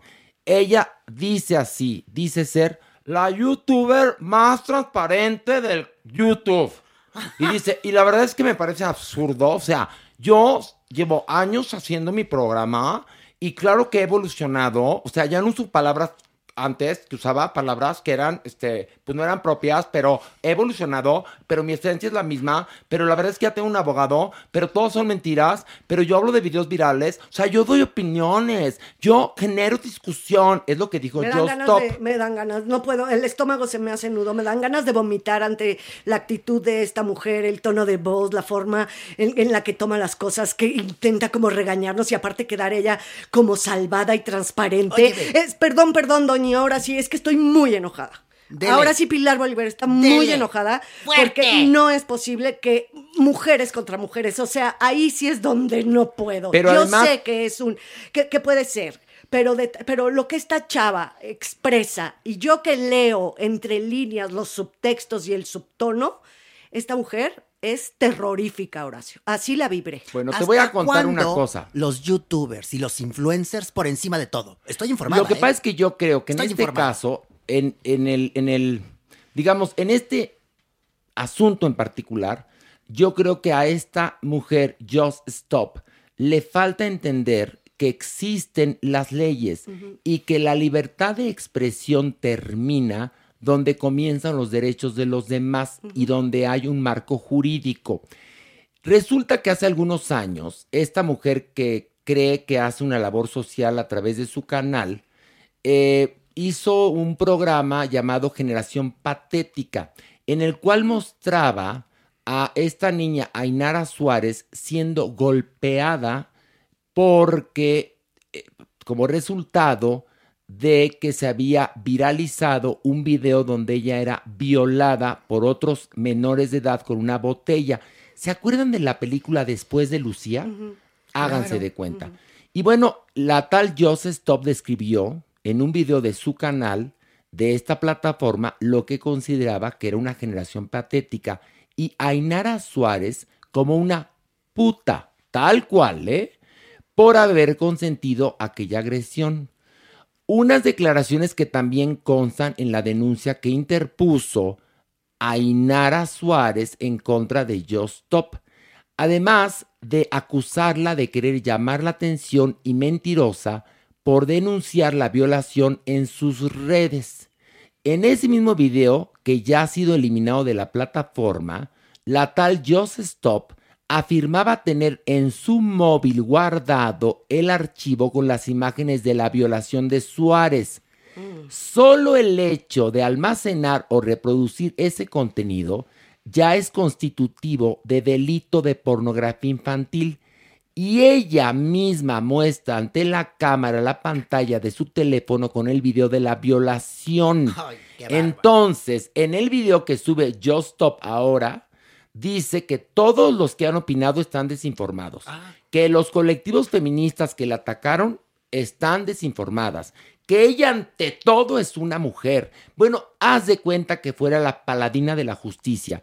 Y entonces, si ahora sí que entre mujeres deben de ayudarse, ¿cómo llama puta a esta Mandé, niña? mandé.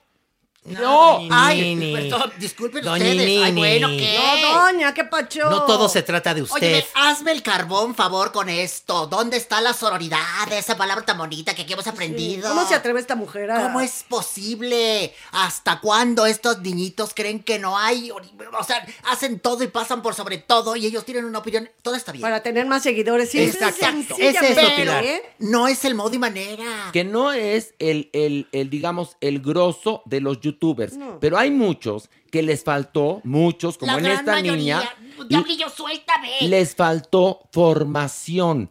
Y en la formación en los medios tradicionales te ayuda a que no le llames puta a una mujer. No, que estoy Ay, hablando de los Nini. Stop. Y que además, al momento, si tú conoces las leyes, sabes que almacenar un video donde los menores de Es edad están teniendo punto. sexo es pornografía infantil. Entonces, esta mujer puede enfrentar, aunque ella lo niegue, ya dice que tener abogados porque dice que todo el mundo la quiere entrevistar y que todo el mundo, bueno, que la buscaron del New York Times, del Washington Post y la, de la BBC Pues de también la Londres. van a buscar para refundirla. Pues sí. En una Pues de sí. esas. Muy bien, La van a En buscar, de pero esas, del pues sí. Ministerio Pues sí, Público. por eso, para refundirla. Y bajemos otro nivel más, pero hay más bajezas. Agárrense de las manos. Ay, el Puma ya está borracho. Ay, no, y ahorita se va a poner No, qué peor. calor, qué calor hace. Y les va a dar más calor. Ay, oiga, dígale a Diablillo que ponga el aire acondicionado. ¿Quieres tú? dia- Es que me está jale, y jale. ¿Qué No hay, quieres? a ver, Diablillo, ¿no hay ventilador aquí? Sí, sí, hay, tráete unos negros para que Sí, abran los porque la- la- No, Nini necesitamos un ventilador. Se está derritiendo. Para que abaniquen aquí a las muchachas. Órale, tráete Oye, algo. Diablito, ¿hoy tienes lengua o no tienes lengua? ¿Qué? No. ¿Qué? Se la No, comió A la ver, haz doña. un ruido. A ver, haz un ruido. Un ruido de Diablillo. Bueno, ahora qué eres Ay. perico. No, parece grillo. No, es que él se convierte en animalitos. Ay, No, antropomorfo. en alebrije. Es antropomorfo. En alebrije. Es como xoloscuincle, es un xolotle. A ver, Diablillo ¿te cae xolotle. bien la doña o no, Diablillo? Por supuesto que sí. ¿Qué hubo? Ay, Ay, habló. tiene voz muy varonil. Voz va- pero ¿por qué no tiene pene? Pues mira, es que yo Está cuando- lisito como yo- la Barbie. yo Pues cuando está llegué- encuerado, por eso lo vi. Yo cuando llegué estaba de ese Lo tamañito. que tiene larga y gruesa es la La cola. cola. La Sí, cola. exacto. Y tiene un triangulito al final Y de la cola. Y trenzas. Y trenzas, tiene sí. Rubia, el ¿Qué diablillo. rubia. Pues así es. Es rojo, de cara roja. Para que la gente, a ver, para que la gente lo entienda, Lo vaya, lo van visualizando. Es todo rojo, Chiquito. Sí, chiquito. Chiquito. Como 40 centímetros. no tiene falo, No. pero tiene una cola larga con un triangulito. Exacto. Trae unas trenzas rubias, Rubias. pero tiene cuernos. Pero sí tiene ombligo. Mira. Está medio panzón. Aquí viene Buen el misterio. cuerpo, pero panzón. Tú, niña, cállate. Aquí Y no viene el misterio. pies. Señora, cállese. Aquí viene el misterio. ¿Cuál, doña Nini? No tiene lengua y habla. No tiene pies, tiene patas de cabra. Ay, ay, ay. María. Ay, Ernesto. Qué bueno que llegaste. Tan bajo, tan bajo caímos. Hemos bajado.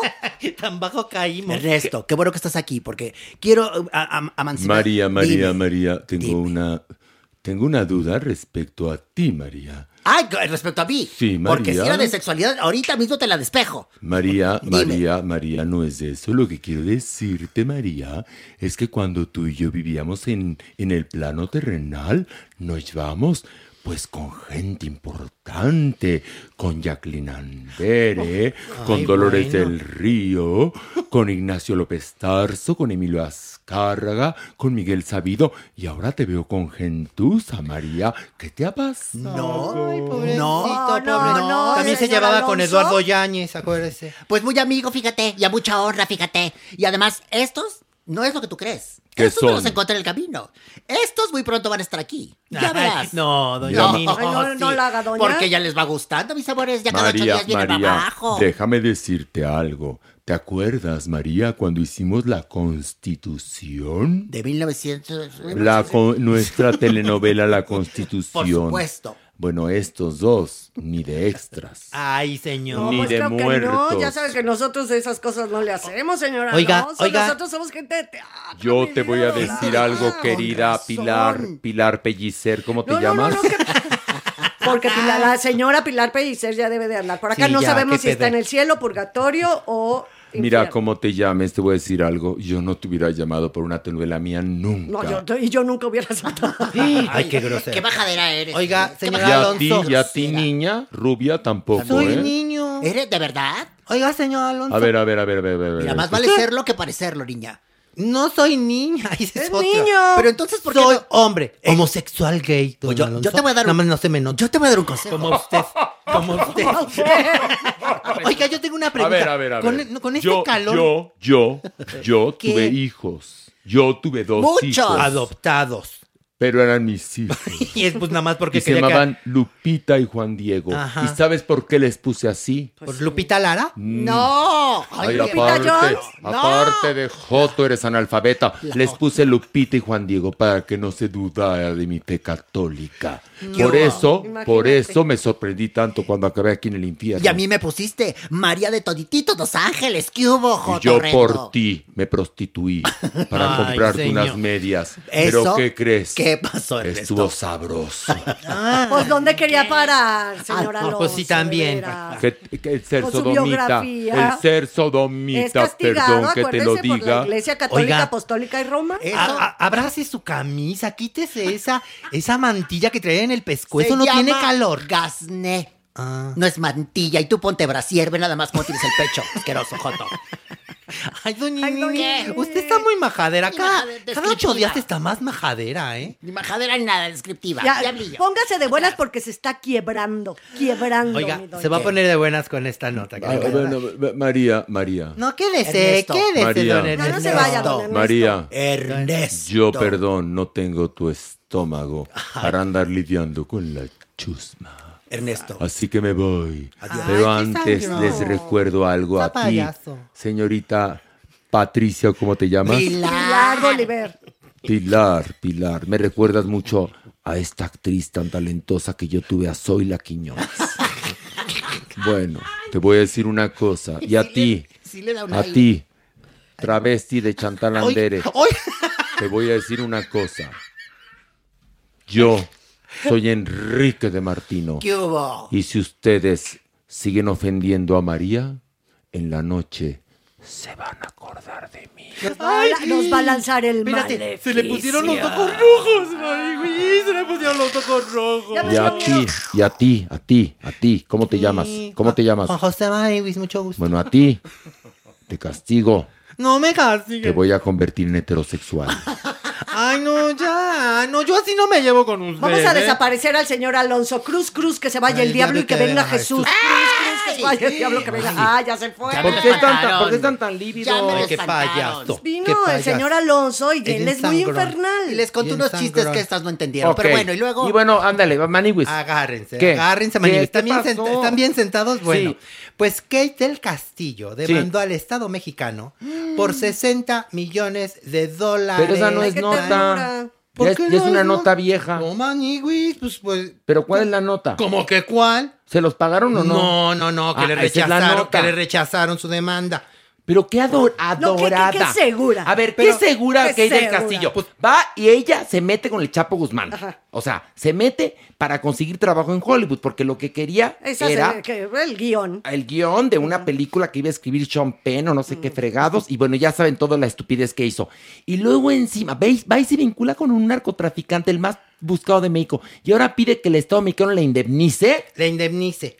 ¿Y cuánto vamos a pedir nosotros que nos indemnice por ver las telenovelas de Kate del Castillo? favor. Pues que no. me indemnicen porque vi Ramona completa. Por lo pronto ella quiere 60 millones de No, no, pero, dólares. pero- ¡Ay! No es cierto. o sea, y muchachitas, Es ¿dónde que se le, muchachitas? se le está acabando el cambio. Pero espérame, Ahí va, ahí. 60, o sea, el Estado mexicano, que de, de entrada estamos en problemas económicos, tenemos pandemia, tenemos niños con cáncer, tenemos mujeres golpeadas, ella le exige 60 Que son millones de dólares. eso ¿o Son de mil cuánto? millones. ¿Cuánto es de Se- pesos? Ay, ni- no, no, no quiero hacer la, la- Como la 200 convención. Millones de pesos aprox. No, pero a- a- no, a- Maniwis se ve que las Escuchen, matemáticas mil- nunca las Escuchen, pasaste. 1.200 millones Eso, de pesos eso aprox. sí. Momento, ¿cómo está Ah. el tipo de cambio? Por a ver, eso. a 20 ¿Qué y hubo? cacho. ¿Cómo No, 20 y 20. cacho? ¿Esto Oiga, qué? Oye. pues sin embargo, ella promovió su amparo, ¿eh? Diciendo, no, no, no, ustedes dijeron que no, pero mira, yo no quito el dedo del renglón. Qué fuerte. Chance y pega. Chance y pega. No, no, no, no le va a dar el gobierno Ojalá que 60 no. millones de dólares. Es muy fuerte. Es decir, pero, ¿qué, qué, pero, pero además la que fue a meterse con el Chapo Guzmán fue ella, entendámoslo. Ah, bueno. A ver, Con entendámoslo. toda- con alevosía y ventaja porque ella quería sacar algo de ahí, Pero evidentemente. claro, ¿o qué crees? Organizó ¿Que quería vivir la aventura? Chompen. Con Chompen. Es decir, ella fue a meterse en la guarida del narco. Con su Y Chompen. ahora dice que, que, que el Estado mexicano le tiene que pagar 60 millones de pesos. No, pues sí. Se, No. se quedó con la, ¿sabes qué? Con la educación emocional de muchachitas. Bajemos un nivel más, órale. Más, vámonos. Agárrense de. No, ya no puedo con el calor, está horrible, por favor. ya. Sí, ya no, la momia, de, la momia de la doñiñiñi se está derritiendo. Pero si achú, mi amor. ¿Qué horas traes, mi cielo? Pues ya está, ya está, Pero si doña, achú, ya mi está. amor. ¿qué horas- Pilar está así porque hizo dos mil funciones de los monólogos Sí. de la vagina. ¿Y por, qué? e- pues por eso está aguada. Sí, no, no, no es se está, no se está derritiendo, ella ya, ya bajó Oigan, así. ustedes saben lo difícil que es hacer dos, no, cuatro mil funciones No, sí, de monólogos con la vagina, digo, de la vagina, por Dios. Ay, el cachuchazo a todo lo que da. Ándale, ¿cuál es la Ay, última hablando nota de del Averno? Pues fíjense que Isabel Ascurain ¿Qué pasó? ya dijo, que a ver, momento, Aniwis. Ella no se separó de su marido, porque aún es su marido, José Manuel Álvarez, que porque le estaba engañado con Entonces, una ¿por mujer más Entonces, joven. ¿por No, no, qué? no, no, no. Simplemente ellos están dando un break. Oye, no, le estaba engañando con una mujer más vieja. Ay, ¿Cómo iba la radionovela? Aquí íbamos muy bien. La, No. la- Era, sí, era la, co- la comedia musical ¿Cómo te va, mi amor? Sí, no, no, ella ya dijo que no, a ver, no, no, nada de pleitos ni nada. Ah, no, Y todo de precioso. divorcio ni siquiera hemos hablado. Y luego- de Ay, tú, ¿y entonces qué? ¿Se va a Y quedar en, con él? en ese momento digo, "Ah, para que vean, yo le voy a hablar ahorita a José Manuel. Agarró su cédula, man, y dijo, así, pim, pim, pim. Hola, hola, hola, Mel. Ay, ¿cómo quién habla? Pues soy yo, Chabela. Tu, tu, tu. Ay, tiene muy mala señal. Digo, porque que dijo, ahorita está muy mala".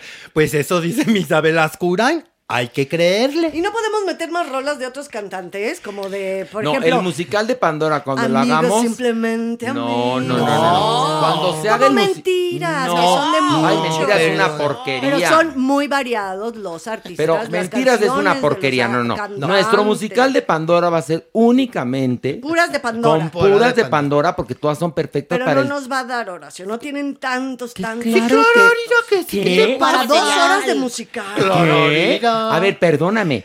Pandora tiene una cantidad de éxitos, te lo juro, con, con- con los cuales podemos hacer una comedia musical, como diría Mamamela, preciosa. Llenaban el auditorio. No, Propongo perdóname, propongo algo. Que ¿Qué? entonces para el próximo podcast empecemos ya a traer el material para estarlo armando. Ay, Pilar.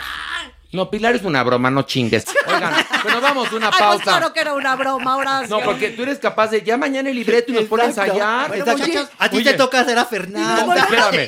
Con el, Millonario. espérate, con el elenco, con el elenco que tenemos aquí en Farándula 021, fíjate, la Supermana podría ser una Fernanda preciosa. Y Jeremy a a Isabel y a, Fer- y a- y a- y a Maite, ¿no? No. ¿Ves no. cómo La vamos bien? Fontaine. A, a- a- a- la Fontaine. A Maite. A Maite. Sí. Y, y Y Jeremy. A Isabel. Y la Supermana Fernanda. Fernanda. ¿No? O sea, con los chinos y todo. Ves como si estoy generando una buena idea. Pero, No, pues, oye, el elenco está Y aparte vamos a romper taquilla, vas a ver. imagínate las tres en minifalda cantando Beben y beben y vuelven a No, beber. No, no, ¿cómo no, te no. va, mi amor? No, no, no, pero No, aquí cantaron villancico. Y, y cantaron, villancico. canciones movidas, ¿no te acuerdas? La cantaba, estoy teledirigida. Esa es muy movida. Entonces tú imagínate, am- porque más el vestuario va a ser super 80. Ah, claro. Mario en mayón negro. Pero con tutú de, ya No, sabes. no, Sí. no, no. A ver, no, ¿por qué la ridiculez? No, No, no, porque Porque esas eran más bien. flans. Esas eran más flans. Eh, las Pandora eran mucho más sobrias. más Eran de conservadoras. mayón negro. Sí. eh, tenían una- Blusón. blu- A ver, blusón, blusón. sí. Entonces Mario se va bonito porque tiene una pierna Con muy mucha hombrera. Eh, exactamente. El Era- accesorio. Era Mario, se veía muy bien con los accesorios. ¿Él va a ser a quién? A, a Maite. Maite. Isabel va a ser Jeremy. Jeremy. Y la supervana. Fernanda. A Jeremy A ya no le tenemos que dar vestuario. Qué bonito momento. ¿No les parece que ya se tardaron? Te lo dije. Veles abriendo ya la puerta que las personas ya se van. Pero queremos estar un ratito No, aquí mi con amor. los demonios tienen sueño. Vámonos ya. Ya se va a desintegrar la doña Ñiñi, vámonos. Bueno, vámonos a una pausa y regresamos con mucho más aquí en Farándula 021. Por fin. Nuestra adopción responsable. Y bueno, estamos de regreso aquí en Farándula 021 y llegó el momento de la adopción responsable, cortesía de Salvando Huellitas Peludas. En esta ocasión, ¿a quién tenemos? En esta ocasión tenemos. a- Pero primero la Superman, un Ay, aplauso. no, bueno, Sí, no, sí, por sí. favor. Bravo, súper.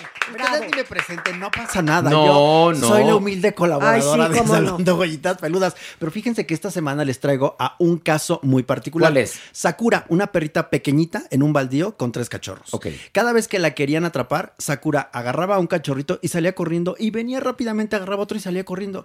O sea, era tal su desesperación y a la gente le llamaba la atención. El caso es que llamaron a Salvando Huellitas Peludas porque ahí el entorno pues no era, no era apto. Y entonces Sakura ahora ya está en el albergue y además es una perrita que requiere como de un tiempo para que le tenga confianza al humano. Y, ¿y entonces los ya- cachorros? Los cachorritos también están en Ah, adopción, bueno. por supuesto, porque recuerda que Salvando Huellitas Peludas, si algo tiene, es el corazón enorme. Entonces, por favor, en nuestras redes sociales está eh, Sakura, tres Sakura, años, pequeñita. Y ojalá y usted permita que este ángel de cuatro patas le cambie la vida.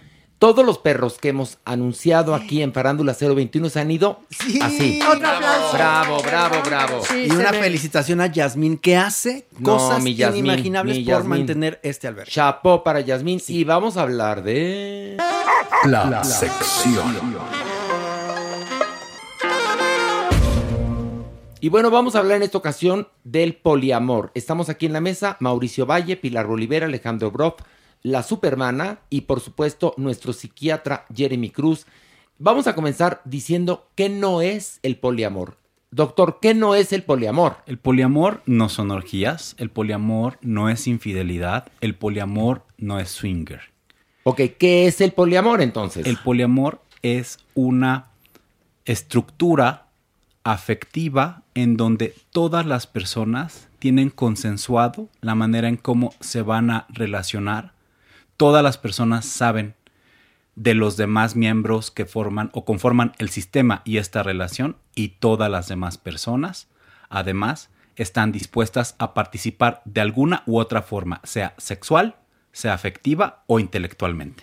Y fíjate que lo más importante del poliamor es que tiene super mega mana valores.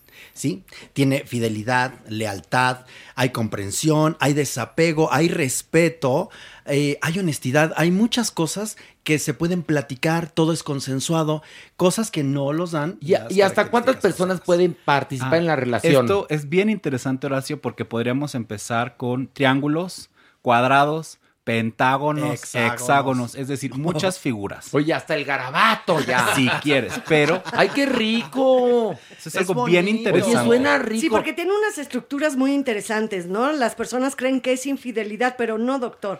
Es más bien algo consensuado que tú sabes que tienes otras parejas y esas otras parejas saben también. O sea, tiene que ser una estructura casi familiar. Oigan, leí la semana pasada que en Estados Unidos aprobaron una eh, relación de tres hombres que adoptaron un bebé. Es decir, ya reconocieron el poliamor. Eso es poliamor. Exactamente, se puede reconocer como una trieja o hay cuartetos específicos y demás y darle un reconocimiento es importante. El poliamor tiene una historia mucho más cercana en la humanidad, en la sociedad occidental.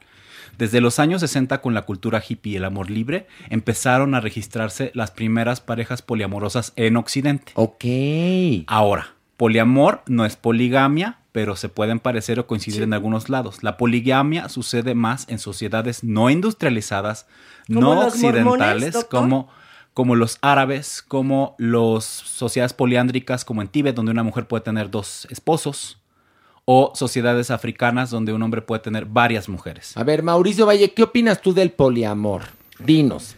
Me parece muy interesante y, y mi duda es o sea, me imagino que hay veces que funciona, pero yo siento que, como en mis, en mis alrededores es más un proceso, una investigación de, de un grupo de gente que un fin. ¿Me explico?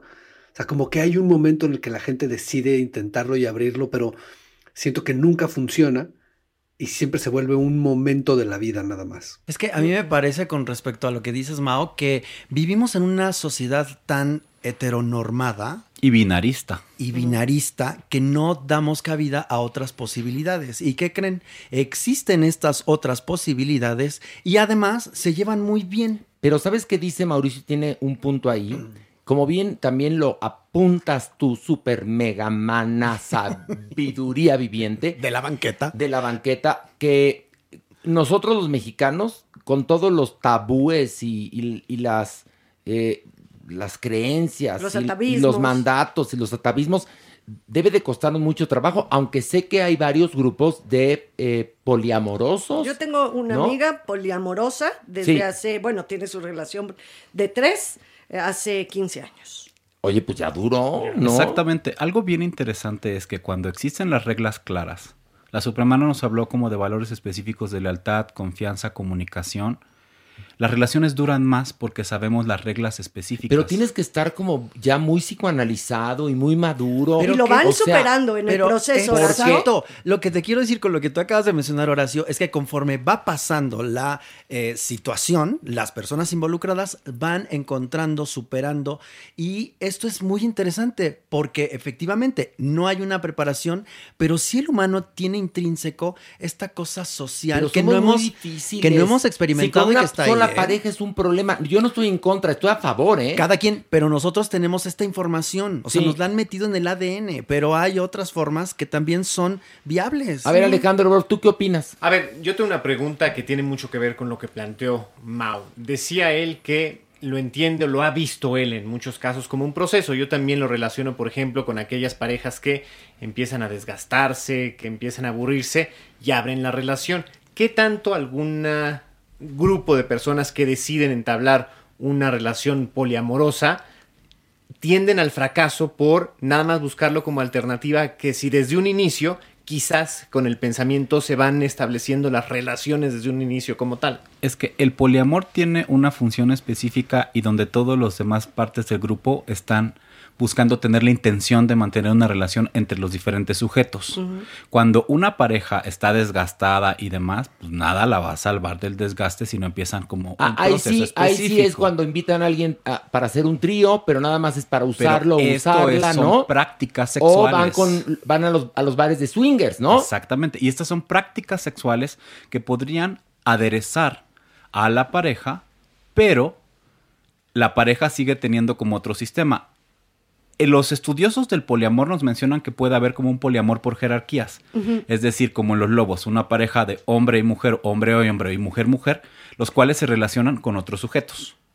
Mira, yo tengo unos amigos que son pareja estable y cada cierto tiempo eh, establecen una relación con un tercero y duran cuatro años y luego sacan a- al tercero y luego duran seis años con el Pero, siguiente. eso es diferente, eso no es ¿No poliamor. es poliamor? No, no, no, acuérdate, el poliamor es un acuerdo, unos valores que ya están en la mesa, un principio y vamos a viajar.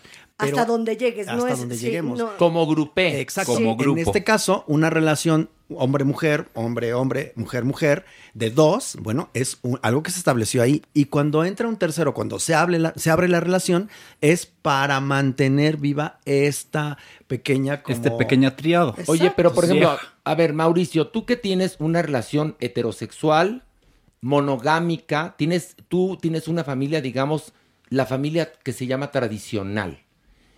¿Qué opinas eh, o qué opinarías si alguno de tus hijos o algún pariente resulta que es, pues, poliamoroso? Realmente yo soy una persona que bastante abierta, o sea, si, al- si alguien puede vivir con eso, me parece perfecto. Es como lo decíamos al principio con Megan y la entrevista.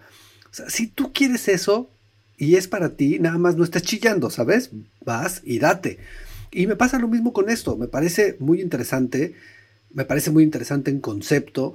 Me parece que tal vez si a mi vida hubiera llegado a los 18 años, hubiera encontrado todo de una forma diferente y, y muchos lugares donde, donde resolverlo. Pero siento que ya a nuestra edad se vuelve un poco más complejo y sí se vuelve más un- una justificación o un proceso o, una, o una, una muerte anunciada, ¿no? De una relación. Pero verlo en mis hijos o en mis sobrinos o en mis primos o en mis amigos, dijo, pues perfecto, o sea, me da exactamente lo mismo, o sea, no me escandaliza ni nada. Me parece que de pronto le dio al clavo Jeremy en cómo lo puso, este, cómo lo articuló. Claro, lo articuló Sí, muy bien Jeremy. El tema es, sí. es no necesariamente tiene que significar la muerte de la pareja, sino el nacimiento de otro sistema. Sea en una persona adulta de nuestra edad, podríamos también iniciar una relación así, pero requieres tener un mayor conocimiento y esta es la demanda que da el poliamor. Requieres como un entendimiento de reglas mucho más claras que en una pareja tradicional. Y en los hijos y en los jóvenes, probablemente debido a la apertura que están teniendo estas generaciones, podría también representar otros retos Y específicos darse mucho más, ¿no, doctor? y darse de forma más fácil, pero también con otros retos que demandan también- los tiempos entonces, modernos. por eso existen grupos de gente que practica el poliamor, porque gracias a esos grupos se pueden proteger, se pueden cuidar, Sí, sí, se pueden coachar, porque los mandatos que tenemos por lo pronto en México son los mandatos, desafortunadamente, de las religiones atávicas judio-cristianas. Mira, Las Sí. reglas sexuales decimonónicas están desquebrajándose y hay que abrir la mente a nuevas posibilidades. Entonces habría que también cambiar eh, hasta el Código Civil, ¿eh? Perdón que eso- te lo diga, eso- ¿eh? eso Esto es algo que va y está en vías de cambiarse y de reconocer como otras estructuras de familias, de parejas y inclusive de tu propio Pero género. si estamos con graves problemas para reconocer las familias homoparentales y el matrimonio entre personas del mismo sexo. Pero se va caminando, Doctor, Horacio, se va- ¿cuándo? se no, porque estaría padrísimo que los poliamorosos tuvieran también sus derechos, no únicamente obligaciones. Ellos los establecen Pero- entre ellos porque no los tienen legales. Claro. Pero la parte legal, como siempre hemos visto, va a surgir en algunos estados, en algunas ciudades y se extenderá a donde tenga que hacerlo. Bueno, Ahora, pues saben Jeremy, una cosa, perdón. Tengo una pregunta. Una- un grupo poliamoroso tiene siempre que convivir en el mismo espacio. Podrían, por ejemplo, No estar en necesariamente, diferentes familias Alex. y en algunos momentos convivir. Van a demás. convivir dependiendo de sus reglas y dependiendo de sus puntos. Bueno, pues ¿sab- ¿saben qué opinamos aquí? ¡Viva el poliamor! ¡Viva! ¡Viva el poliamor! Y la- y la biodiversidad. Y la biodiversidad. y vamos a... Notas internacionales. Y bueno, ya que estamos aquí, todo el equipo de Farándula 021, les quiero eh, comentar que esta semana trascendió la información de que el personaje de Pepe Le Pew, que es un personaje de los Looney Tunes que aparecía con Speedy González, lo están acusando de normalizar la cultura de la violación y de racismo, por lo que le piden a la Warner Brothers la cancelación de sus historias. Para los que no conocen el Pepe Le Pew, era un zorrillo que era, como, yo creo que está inspirado en Rodolfo Valentino, en estos seductores de, de principios de la historia del cine, y que, bueno, pues quería conquistar a una zorrillita. Eh, Mauricio, ¿qué opinas al respecto de este asunto de querer cancelarlo? Entiendo lo que estamos viviendo, entiendo esta sensación de, de que estas cosas no deberían de haber ni siquiera sucedido y que todos, todo lo que pasó antes y todo lo que nosotros hicimos está mal porque la forma correcta es la que se está haciendo ahora. Pero también me parece peligroso evitarlo porque debería de ser más, más fácil y más congruente entenderlo. Me parece que, que este personaje no te invitaba a nada, era un personaje enamorado, encantador y seductor que, que si bien luchaba por perseguir a, a esta, esta zorrillita e intentaba besarla, pero de ahí a que incite a la violación, me parece que, que, pues, que está bastante lejano y es quererle buscar un significado que no tiene. Y además yo creo que eso, eso se aprende en la casa y en la escuela. Y los papás deben de explicar que es una caricatura, que fue hecha en ese momento. Es decir, ¿dónde está la responsabilidad de los papás. Y además es parte de la historia de la humanidad. ¿Por qué pretende ahora la humanidad borrar? Yo en la mañana veía una película de acción y veía bastante violencia y bombazos. Entonces el día que la humanidad tome conciencia, vamos a desaparecer todas estas películas de acción, de violencia, de bombazos. Me gustaría hablar un poco al respecto de esto se llama inteligencia contextual. Y es decir, conforme más vamos creciendo, tenemos que entender el contexto de la historia y por qué suceden las cosas. Y esto es lo que se tendría que explicar antes de cancelar una caricatura, un personaje o una obra o una película. Pues van sobre Don Juan Tenorio. Pues también podrías decir que no se lea esa obra, eh, definitivamente. Y es Teatro Universal, es un carácter porque sí hay genotipos, fenotipos de seres humanos así. Entonces, el negarlo, como siempre lo he dicho, no es la manera Y- de y si los- resolverlo. Si los hombres y, y las mujeres aprenden a respetarse, Pepe Le Pew no sería ningún peligro. No. es decir, piensan que somos imbéciles.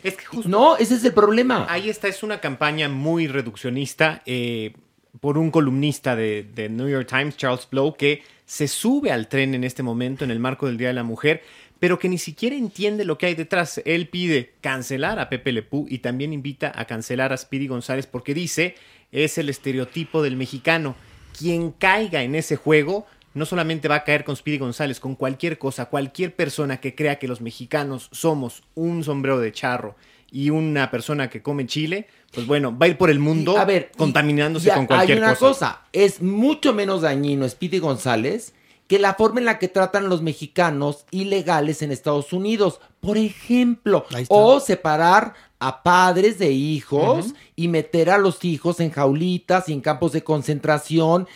y Separar familias, eso es mucho más dañino que la figura de un ratoncito que corría requete rápido y que también pertenece a un momento en la Y a historia. cualquier caricatura, a cualquier personaje, a cualquier obra de teatro, a lo que le pongas le puedes encontrar chichis a las Claro. hormigas. Oye, además, Box Bunny, que por travestirse porque se travestía el conejito, que ya No, pero, censura, está pero incitando. no, no, no, no. ¿Qué No, pasa? Eso, digamos que, bendito sea Dios, ya la diversidad está respetada. Pero, pero por ejemplo, Pero Speedy ¿qué tal si no? Entonces ya vamos a censurar a Box Bunny también. No, y al rato, pues a, a Porky porque anda encuerado. Exacto. Porque Porky andaba nada más A lo encuerado que le busque y le con un chalequito. Pero bueno, cambiando de información, a ver, Mauricio, gracias a ti vimos Nomadland, una película que nos fascinó, que le, le dio el Globo de Oro a, a una cineasta china, Chloe Zhao, pero ahora la están tachando de traidora en su propio país porque criticó algunos de los comportamientos del gobierno chino que son bastante cuestionables. No sé qué piensa al respecto, Mauricio. Sobre todo,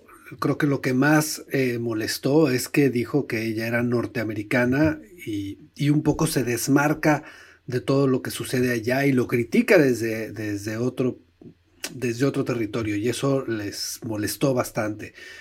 Y creo que, creo, creo que es algo muy común en toda esta serie de artistas que han tenido que salirse de su país para poderse expresar y para poder iniciar una carrera. Y creo que también es bastante común esta reacción de, de los países hacia los artistas que dejaron sus tierras para conseguir el éxito en otros lugares. O sea, yo creo que es algo a lo que estamos muy acostumbrados y este caso pues no es la excepción. Ya lo hemos visto muchas veces suceder. Pues sí, pero además hay, hay una cosa, hay a, actores, directores mexicanos que viven en Hollywood y que siguen hablando de la política mexicana y está ok. El gobierno en ningún momento lo está amenazando, pero los chinos son rudísimos. Son rudísimos. Pues acuérdense que el tormento chino es bien fuerte, ¿no? no, en serio, los No, chinos claro son que- muy rudos. Y censuran durísimo. Bueno, ¿cómo está el asunto del internet en China, Mauricio, y de la libertad de expresión? ¿Qué te puedo decir? ¿Censura total? Censura total. Entonces, pues esta mujer que no vaya, que no vaya ni siquiera, bueno, ni al barrio chino de San Francisco, porque la van a agarrar a chingadazos. Oigan, por otro lado, Daniel Radcliffe se avergüenza de su participación en Harry Potter, Alejandro Brock. Pues sí, le dio una entrevista al uh, Digital Spy y ahí habla de cómo ve su trabajo 10 años después. Eh, dice que se siente avergonzado, que ve las ¿por interpretaciones. qué menso? Es una Qué estupidez, tonto. o sea, que no están al nivel del resto de las actuaciones, pues obvio, ha, es- ha evolucionado, ha crecido como actor y que pues bueno, prácticamente si bien la gente lo identifica, es eh, la impronta que ha marcado su carrera, él quisiera pues prácticamente borrarlo, que sí le trajo algunas satisfacciones, pero también muchas incomodidades y que sobre todo él cuando se ve, se ve menor. Aquí está el sino de nuestros tiempos. Este actor debería estar enalteciendo su trabajo. En ese momento era un niño, no tenía la preparación, pero ¿qué pasa? Vas descubriendo, te vas preparando, vas afianzando y entonces dices, bueno, gracias a eso soy lo que soy. Es lo que no entienden las nuevas juventudes. Quieren borrar de tajo todo y ser el que es ahorita en este momento. Está muy, muy difícil. Es está como muy si feo. Carlitos Pejel se arrepiente de haber hecho a Chiqui Que era precioso. Y daba mello. Oye, o Graciela Mauri de Mundo de Juguete. Pero Mau- aparte lo hace como a un nivel actoral. ya en Mamuco. Entonces eso es muy mamerto, Muy mamerto. Pero estas cosas pasan a todos niveles en las nuevas Pero juventudes. ya se siente intenso. Mauricio, ¿tú qué opinas? Yo creo que puede ser una sensación muy honesta, o sea, y, y creo que hay mucha gente que no le gusta verse también, o sea, que, que su trabajo está mejor en el pasado y creo que esa sensación de crecer y madurar eh, lo puede incomodar y mucho más porque estaba chico, o sea, creo que no, no, me, no me parece, o sea, no es Robert De Niro hablando de sus 20, de sus 30, pues es un joven hablando de, de sus 13, 12 años, me, me hace sentido, no me parece que sea ni, ni latigarse ni echarse al piso, me parece algo, sí, me, me hace sentido lo que está diciendo. Daniel Radcliffe ya tiene 31 años. ¿Y sabes cuánta gente, perdona y sí, cuántos millones de seres humanos crecieron viendo Harry Potter? Adoraron las películas y ahora resulta que este les viene a decir, pues lo que vieron a mí me cagaba. O sea, sí me parece que hasta es poco solidario con su propio público, el tal Daniel Radcliffe. Pero no ¿sabes sé. qué no le molestaban los millones? Los millones. ¿Sabes qué no le molestaba a los fans y toda la gente que ahora seguramente al oír este tipo de declaraciones va a decir, ah, yo también, a todos niveles, ¿eh? Eso ¿Por qué pretende ser un buen actor a los, a los poquitos No, años? es buen actor, ¿eh? No, por No, eso, eso ¿por no qué está discusión. pretende en su mirada a Pero no estaba mal. ve? No No, estaba, estaba mal. muy bien. A eso voy precisamente. No creo que sea el caso. Mira, está del- tan bueno el chisme que parte hasta del Jeremy quiere desagrado, hablar. A es ver que qué. parte del desagrado de Daniel Radcliffe también tiene que ver con las muy malas declaraciones de la autora de los libros y la transfobia. Y a partir de No, es aquí, cierto. esta idea empieza yo creo que a No, surgir. él dice que no se sentía cómodo con el personaje, que empezó a beber, que tenía ataques de pánico. Ya seguramente tendrá enjundia con, con la, la escritora, pero él dice que vivió experiencias espantosas porque estaba inseguro, porque no se gustaba y que porque chupaba. Porque era niño, porque los niños tienen que aprender Y a crecer, lo no que en un hemos dicho foro, mil no en un veces, set. la fama. Sí. O sea, la fama les destruye la psique. Sí. Oye, Mauricio, este, ya vienen los BAFTA. A ver, ¿son importantes o no los premios BAFTA? Somos adultas. Dime. Son importantes para, para el Reino Unido, son importantes para Europa, no tienen el nivel del Oscar que te pueden cambiar la carrera a nivel mundial, Eh, pero pues cada país tiene sus premios este, relevantes. Aquí tenemos los Ariel, o sea, cada, cada Ay, quien bueno, tiene los suyos. Ariel, Mauricio. los- pues así son, o sea, pues así son los BAFTA, pues son los de Londres, nada más son los de Inglaterra. Bueno, pero yo prefiero un premio BAFTA que un Ariel.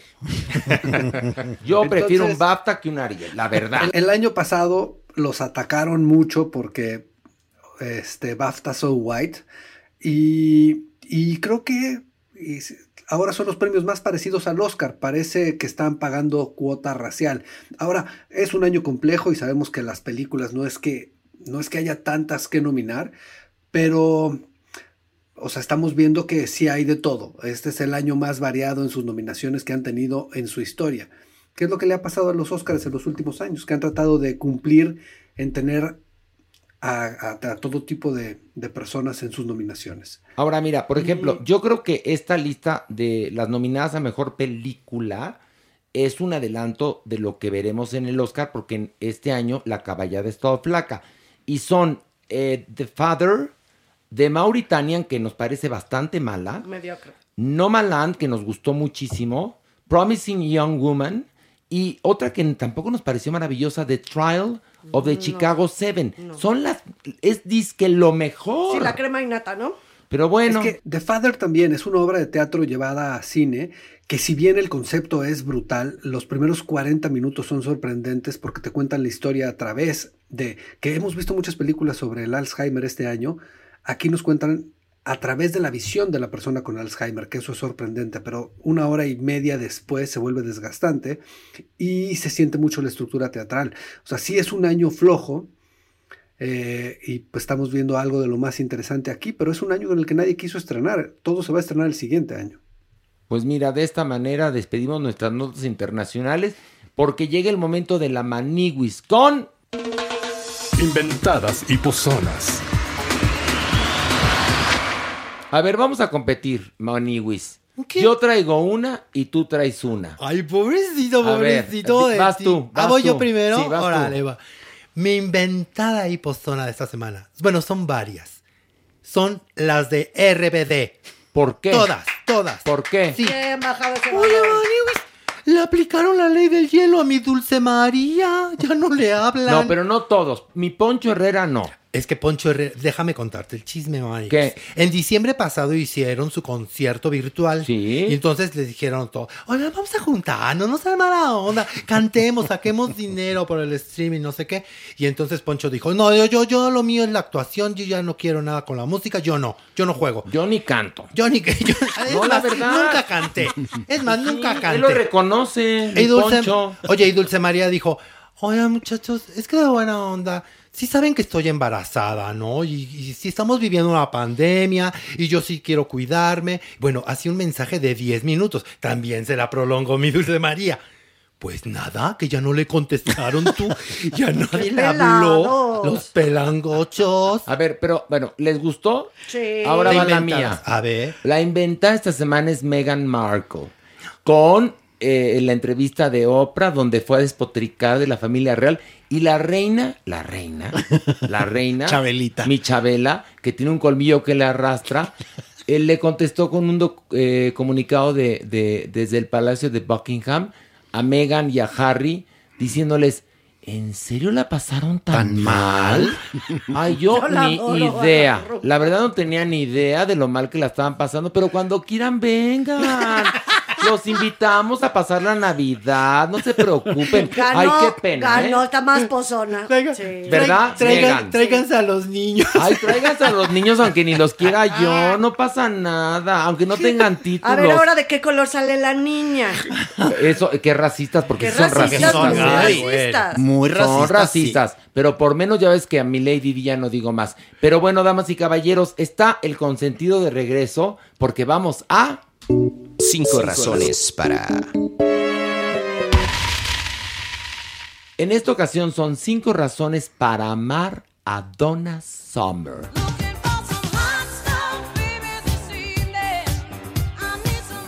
Vamos con la número... Número 5. Visionaria y atemporal, cantante, compositora, pianista, actriz y máxima figura de las pistas de baile de ayer, de hoy y de mañana. Siguiente. Número 4. La primera artista en tener tres álbumes dobles consecutivos en el sitio de honor, On the Radio, Live and More y Bad Girls del 78, 79 y 80. Toca el turno a... Número 3. La primera artista incluida en el Salón de la Fama de la Música Dance junto a Barry White y a los Bee Gees en el 2004 y en el 2013 fue incluida en el Salón de la Fama del Rock and Roll. Vamos con... Número 2. 11 números 1 internacionales, 89 sencillos de los cuales 27 canciones llegaron a las listas, 17 álbumes del 74 al 2008, más discos en vivo, 32 compilaciones y en total más de 150 millones de copias vendidas. Y por último... Número 1. La artista femenina dance más influyente desde los 70s, al lado de Giorgio Moroder cambiaron el rumbo de la música para bailar, mitad del dueto más espectacular de la historia junto a Barbara Streisand, sin Donna Summer, no Madonas, no Gagas, no Selenas, no Beyoncés, no Arianas, no Lipas. Todas toman elementos de la increíble dama del amor y la única y verdadera reina disco. Disco. Disco. disco, disco,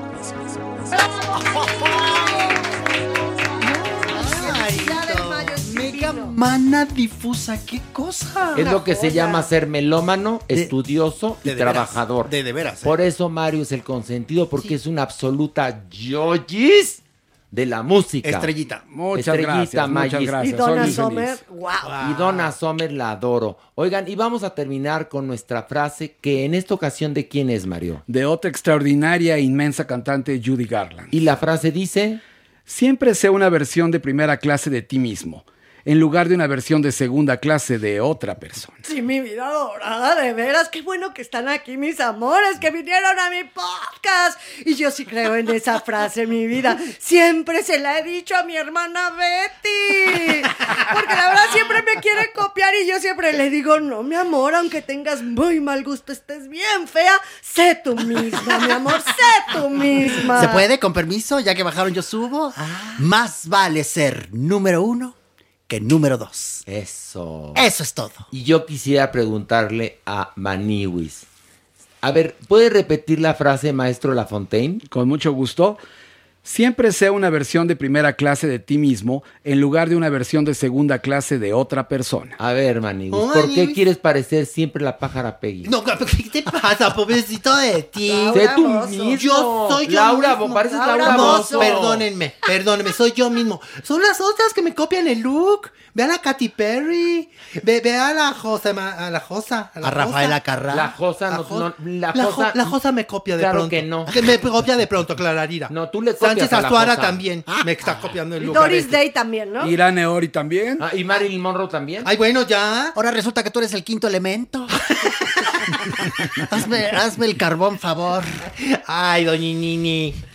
Yo soy de primera clase, como dice Judy Garland. Pero Tú región eres de 4. primera clase. Ay, bueno, ya. Acepta tu verdadero color de pelo. Sí, Lo tengo. ¿Cuál es? Eh, Es rubio natural. Ay, qué rubio Mira, me pinto, me pinto ahorita la raíz de negra porque son unas mechas californianas Ah, muy bien. Bueno, ya con esta bonita imagen nos despedimos. Gracias, Pilar Bolívar. Gracias, A ti, Mauricio Horacio. Valle. Gracias, Supermana. Gracias, Jeremy. Gracias, Alejandro. Gracias, Maniguis. Gracias, Magis. Y gracias, Doñinini. Y Alaveros también. Viveros adorada. Ahora os beso. Ta, ta, ta, hasta donde quiera que estén. Exactamente. Y bueno, pues hasta la próxima semana con más de Farándula 021. Gracias.